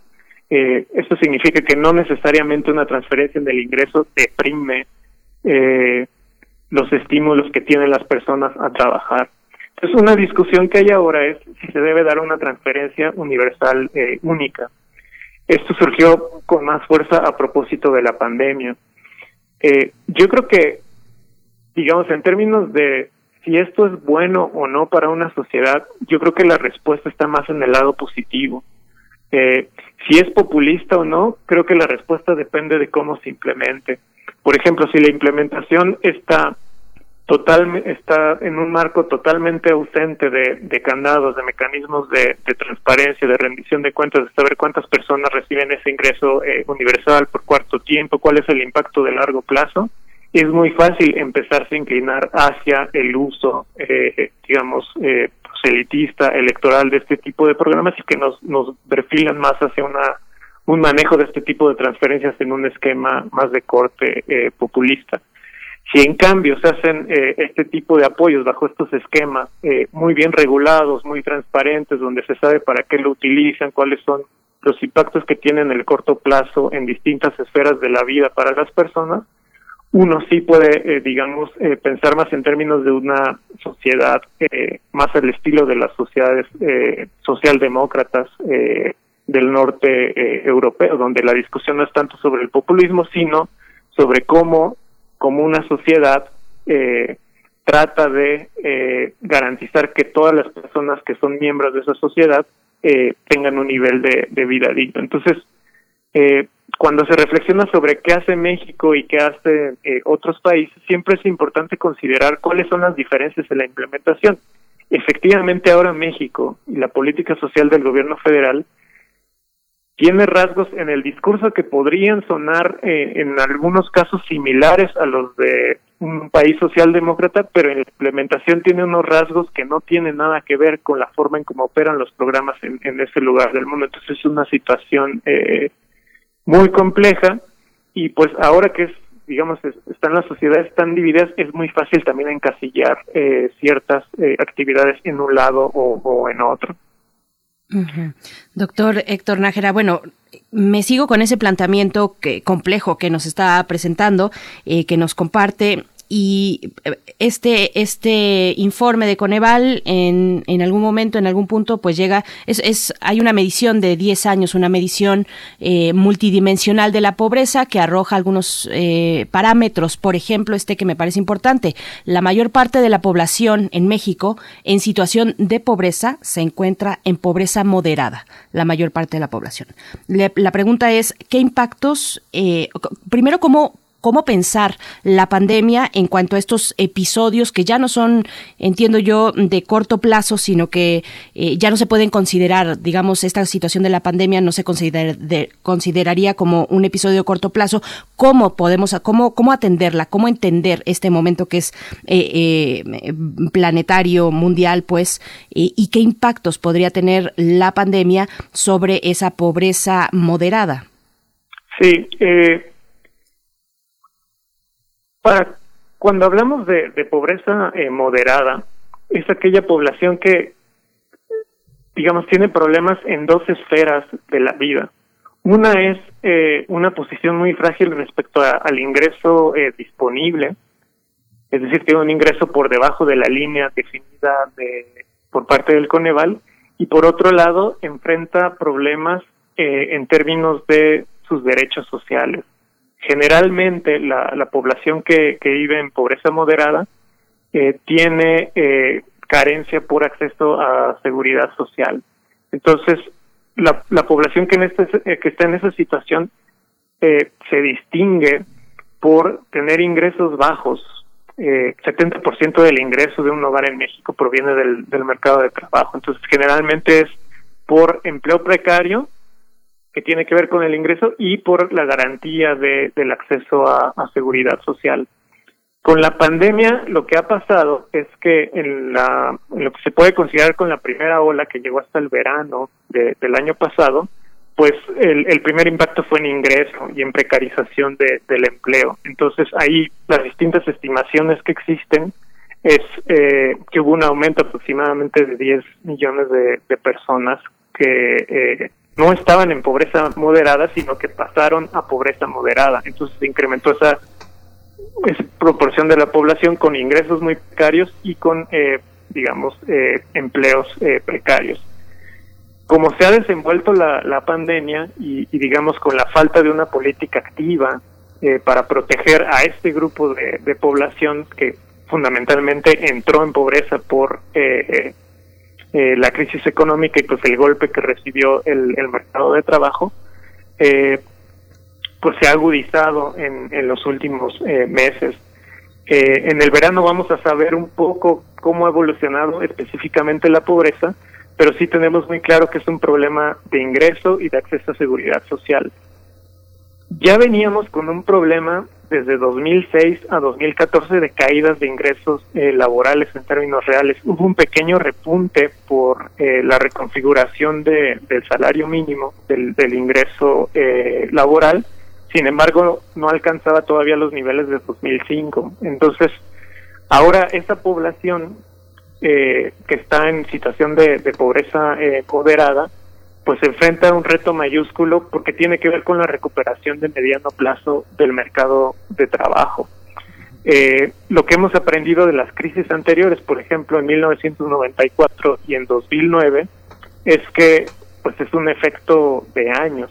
Y como es un efecto de años, lo que implica es que eh, necesita haber una expansión muy rápida y muy eh, fuerte del mercado del trabajo con las políticas actuales y por cómo se está perfilando la, la economía eh, mexicana, no hay, digamos, señales de que vaya a existir este esta expansión rápida y este rebote rápido en el mercado de, de trabajo eh, mexicano. Entonces, lo que vamos a tener es un grupo de población mucho más grande eh, en esta situación de ingresos precarios, en empleo precario. Y aquí, digamos, la siguiente pregunta es, cuáles son los efectos en la población de vivir en esa eh, situación. Eh, digamos, hay distintos estudios sobre eh, cuáles son las consecuencias de, vivir en pobreza y son muy distintas las consecuencias dependiendo de si es un evento de corto plazo a si es un evento de largo plazo. El problema de la pobreza de largo plazo es que puede pasar uno de pobreza moderada a pobreza extrema y de pobreza extrema a pobreza crónica, es decir, pobreza de, largo plazo, que es un escenario en el cual eh, una familia, digamos, eh, entra en un círculo vicioso del cual no, no puede salir a menos de que exista una política eh, específicamente diseñada para ese propósito. Con el perfil de política social que tenemos actualmente en México, no existe un tipo de política social que esté pensando en este tipo de, población que va a entrar en este, eh, que tiene el riesgo de entrar en este, eh, en este espiral de, digamos, de, de, múltiples problemas. Esto está asociado con, por ejemplo, deserción escolar, problemas de salud mental, eh, muy baja inversión en, educación, no solamente, digamos, eh, en, acceso a la educación formal, sino en todo lo que tiene que ver con la profesionalización de las personas que están eh, haciendo la transición al mercado laboral y que terminan por comprimir eh, su productividad potencial y, por tanto, su, su ingreso futuro. Entonces, eh, digamos, pone a la población en una situación eh, muy difícil que puede tener eh, consecuencias de largo plazo y depende, digamos, de la, de la composición de cada familia, pero, eh, digamos, esto se traduce en distintas eh, problemáticas durante el ciclo de, vida. Eh, entonces, a partir de la crisis y del efecto de mediano plazo, las condiciones han cambiado totalmente y este cambio de condiciones implica que la política social debería de ajustarse a estas nuevas condiciones pensando no solamente en las consecuencias que, digamos es ingreso eh, bajo una compresión de los salarios, sino en las distintas complejidades y riesgos que es un es una parte que señala muy bien el Coneval eh, asociados a bajas capacidades y bajas oportunidades en un contexto de muy alta desigualdad social que son digamos eh, los principales eh, aspectos que debería de atender una política social que, tiene una visión de largo plazo en términos de erradicación de, la pobreza. Esto que menciona, doctor, es, muy interesante porque fíjese que aunque resulte anecdótico, un, un alumno de nuestra casa de estudios con quien mantengo contacto, un joven de 20 años, perdió, perdió a su madre como consecuencia del COVID, una familia que se infectó totalmente, eh, incluso su padre que se vio muy afectado por la pérdida de su madre. Pero era muy interesante escuchar, ver en su chat un elemento de, eh, de argumentación en la que la tranquilidad emocional, uno de los pilares de la tranquilidad emocional, consistía en que, este, bueno, estamos tranquilos, eh, mi papá no perdió el empleo, así que eso nos, nos, nos mantiene más, más tranquilos. Y otro factor, ahora con el Día del Amor y la Amistad, un grupo de colegas hizo un reportaje muy interesante sobre el matrimonio que ya no es la primera opción de los mexicanos y que justamente la, eh, lo económico y la liberación de las mu- mujeres que han tomado eh, por su cuenta eh, los gastos familiares, la independencia económica como parte de su, de su liberación también mental, personal, ha, ha hecho cavilar a una institución que era hace algunos años todavía la primera opción de los mexicanos. ¿Cómo nos desempeñamos en esta parte económica donde los más empobrecidos en el, en el plano que viene, en el proyecto que viene, son los jóvenes que este, tendrán que buscar opciones de empleo y opciones de estar juntos de una manera distinta a las que prometía la vida en pareja, la vida grupal, la vida eh, cobijada por el, la conyugalidad? Sí, el, el tema de, de las transiciones a la adultez eh, ha, ha cobrado mucho auge en, en México. La, la razón principal es que México aún es un país eh, muy joven. Si uno observa la, la pirámide poblacional, eh, lo que uno detecta claramente es que el grueso de la población eh, eh, mexicana eh, es joven y será joven durante los, los próximos años.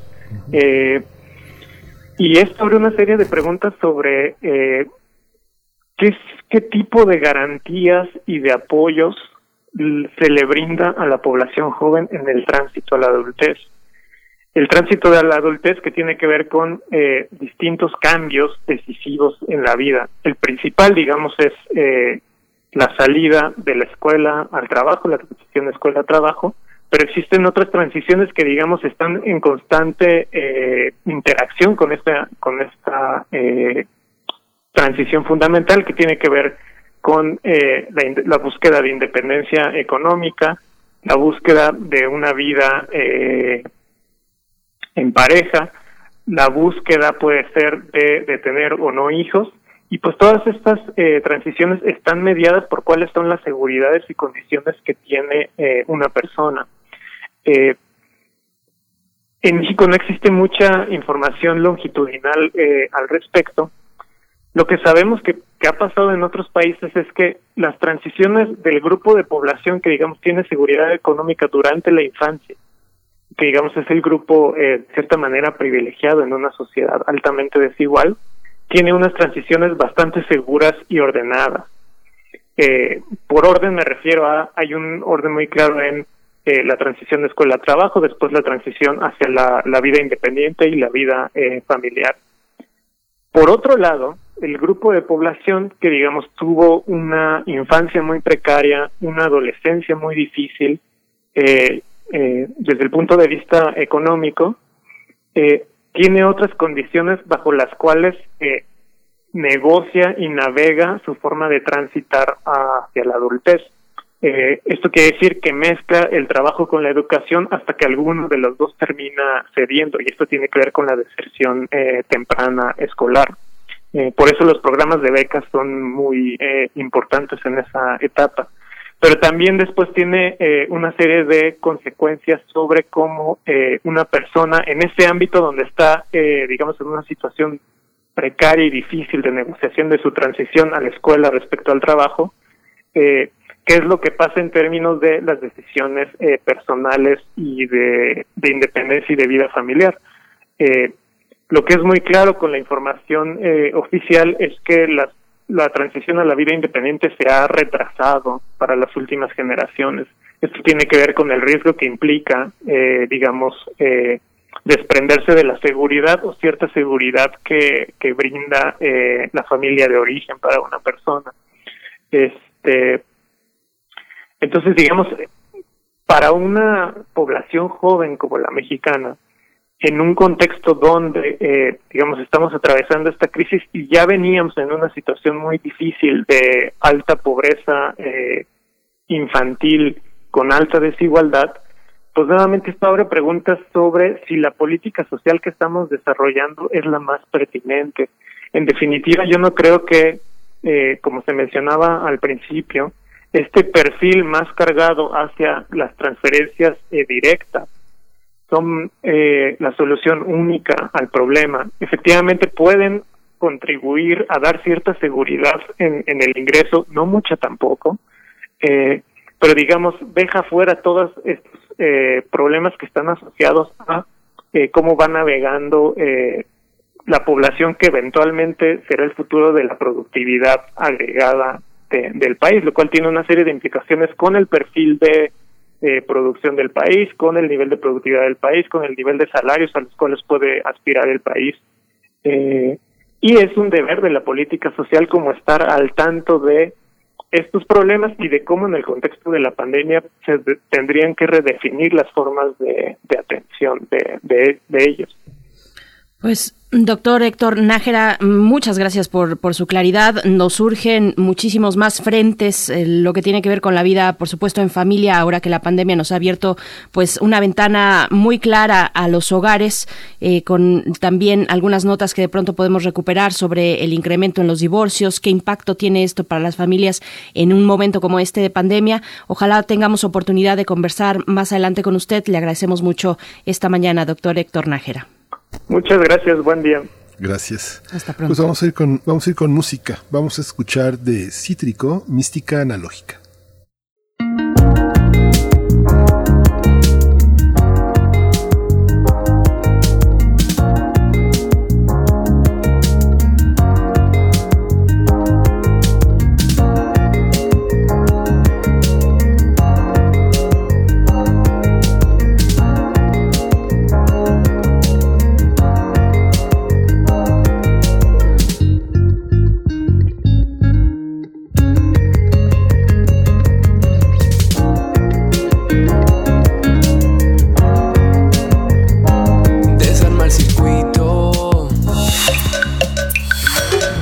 Movimiento. Hacemos comunidad. Biosfera en equilibrio. Vamos a hablar de medio ambiente con la doctora Clementina Equigua, bióloga, doctora en ciencias, divulgadora del Instituto de Ecología de la UNAM. Eh, qué gusto poder saludarte, Clementina querida. ¿Cómo estás esta mañana? Muy bien, muchas gracias. ¿Y ustedes cómo están? Muy bien, también eh, pues imaginándonos lo que viene en esta charla contigo, hipopótamos en Colombia y especies exóticas invasoras. Cuéntanos, por favor. Exactamente, bueno, pues eh, la semana pasada el portal de la BBC publicó una nota sobre el trabajo de investigación que realizó un grupo de biólogos dirigidos por Delma Castelblanco Martínez con hipopótamos comunes que desde la década de 1990 quedaron libres y desatendidos en Colombia en un estanque dentro de la hacienda Nápoles que perteneció al traficante Pablo Escobar. Después de la muerte de Escobar, el gobierno de Colombia confiscó sus propiedades y encontró muchos animales en esa hacienda, que era su zoológico particular y que está en la cuenca del río Magdalena. Este río eh, atraviesa un buen trecho del país y desemboca en el Mar Caribe.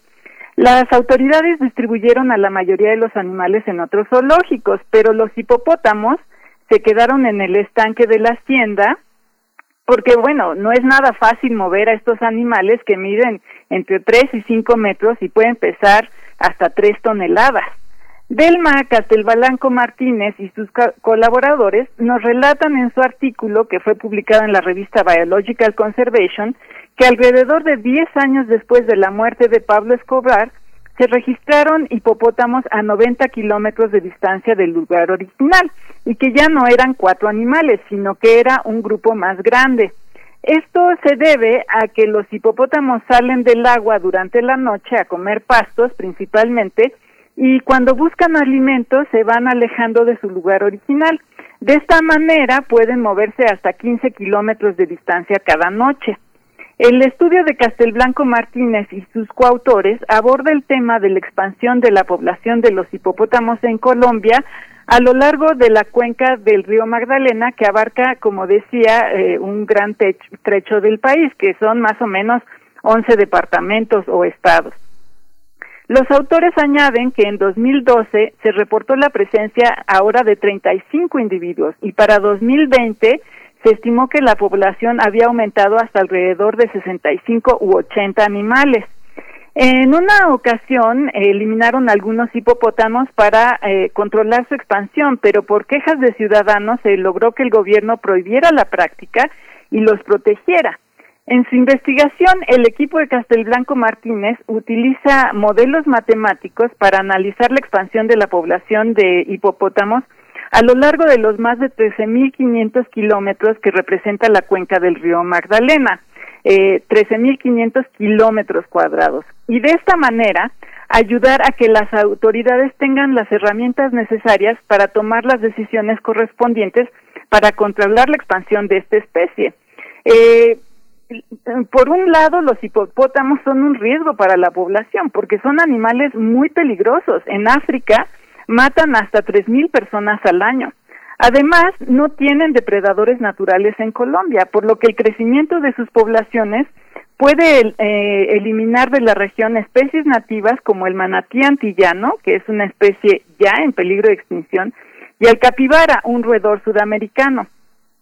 Eh, Castelblanco Martínez y sus colaboradores estiman que para 2039 la población de hipopótamos podría llegar a ser de alrededor de 1.400 individuos. Esta historia de los hipopótamos no es una novedad en la historia de nuestra especie. Migrantes y exploradores de todas las épocas han movido plantas y animales por todo el mundo. Gracias a ello, el chocolate y la vainilla, por ejemplo, conquistaron las mesas de todo el mundo. Desafortunadamente, muchos de estos movimientos han provocado catástrofes ecológicas y la extinción de muchísimas especies. Por ejemplo, por mucho tiempo se introdujeron cabras, cerdos y otros animales domésticos en las islas de todo el mundo para que en caso necesario los navegantes encontraran alimento durante sus travesías.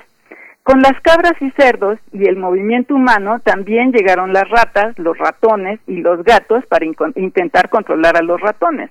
Todos estos animales exóticos para el lugar de origen se propagaron sin control por lo que se les denomina especies exóticas invasoras. Con, Conavio define como especies exóticas invasoras aquellas que se establecen en un nuevo sitio, se reproducen y se dispersan sin control, causando daños al ecosistema, a las especies nativas, a la salud o a la economía. Eh, por ejemplo, la extinción del pájaro dodo es un ejemplo clásico de extinción de una especie provocada por especies exóticas invasoras, además del humano. Esta ave se extinguió tan solo 100 años después de haber sido descubierta. La causa no solamente fue la cacería y destrucción de su hábitat, sino que también la rapiña de todas las especies que llegaron como exóticas invasoras a sus islas. Aprovechando su falta de, agresividad, puercos, gatos y demás animales cazaron a los adultos y consumieron a los huevos y polluelos de sus nidos. En general, eh, las especies exóticas invasoras son consideradas de las principales amenazas a la biodiversidad de nuestro planeta. Erradicarlas, como pasa con el hipopótamo, puede ser un asunto de mucha controversia. Eh, pero nuestro papel eh, como comunicadores es informar a la población del efecto que tienen las especies exóticas invasoras en los ecosistemas y a la larga en la economía de nuestros países.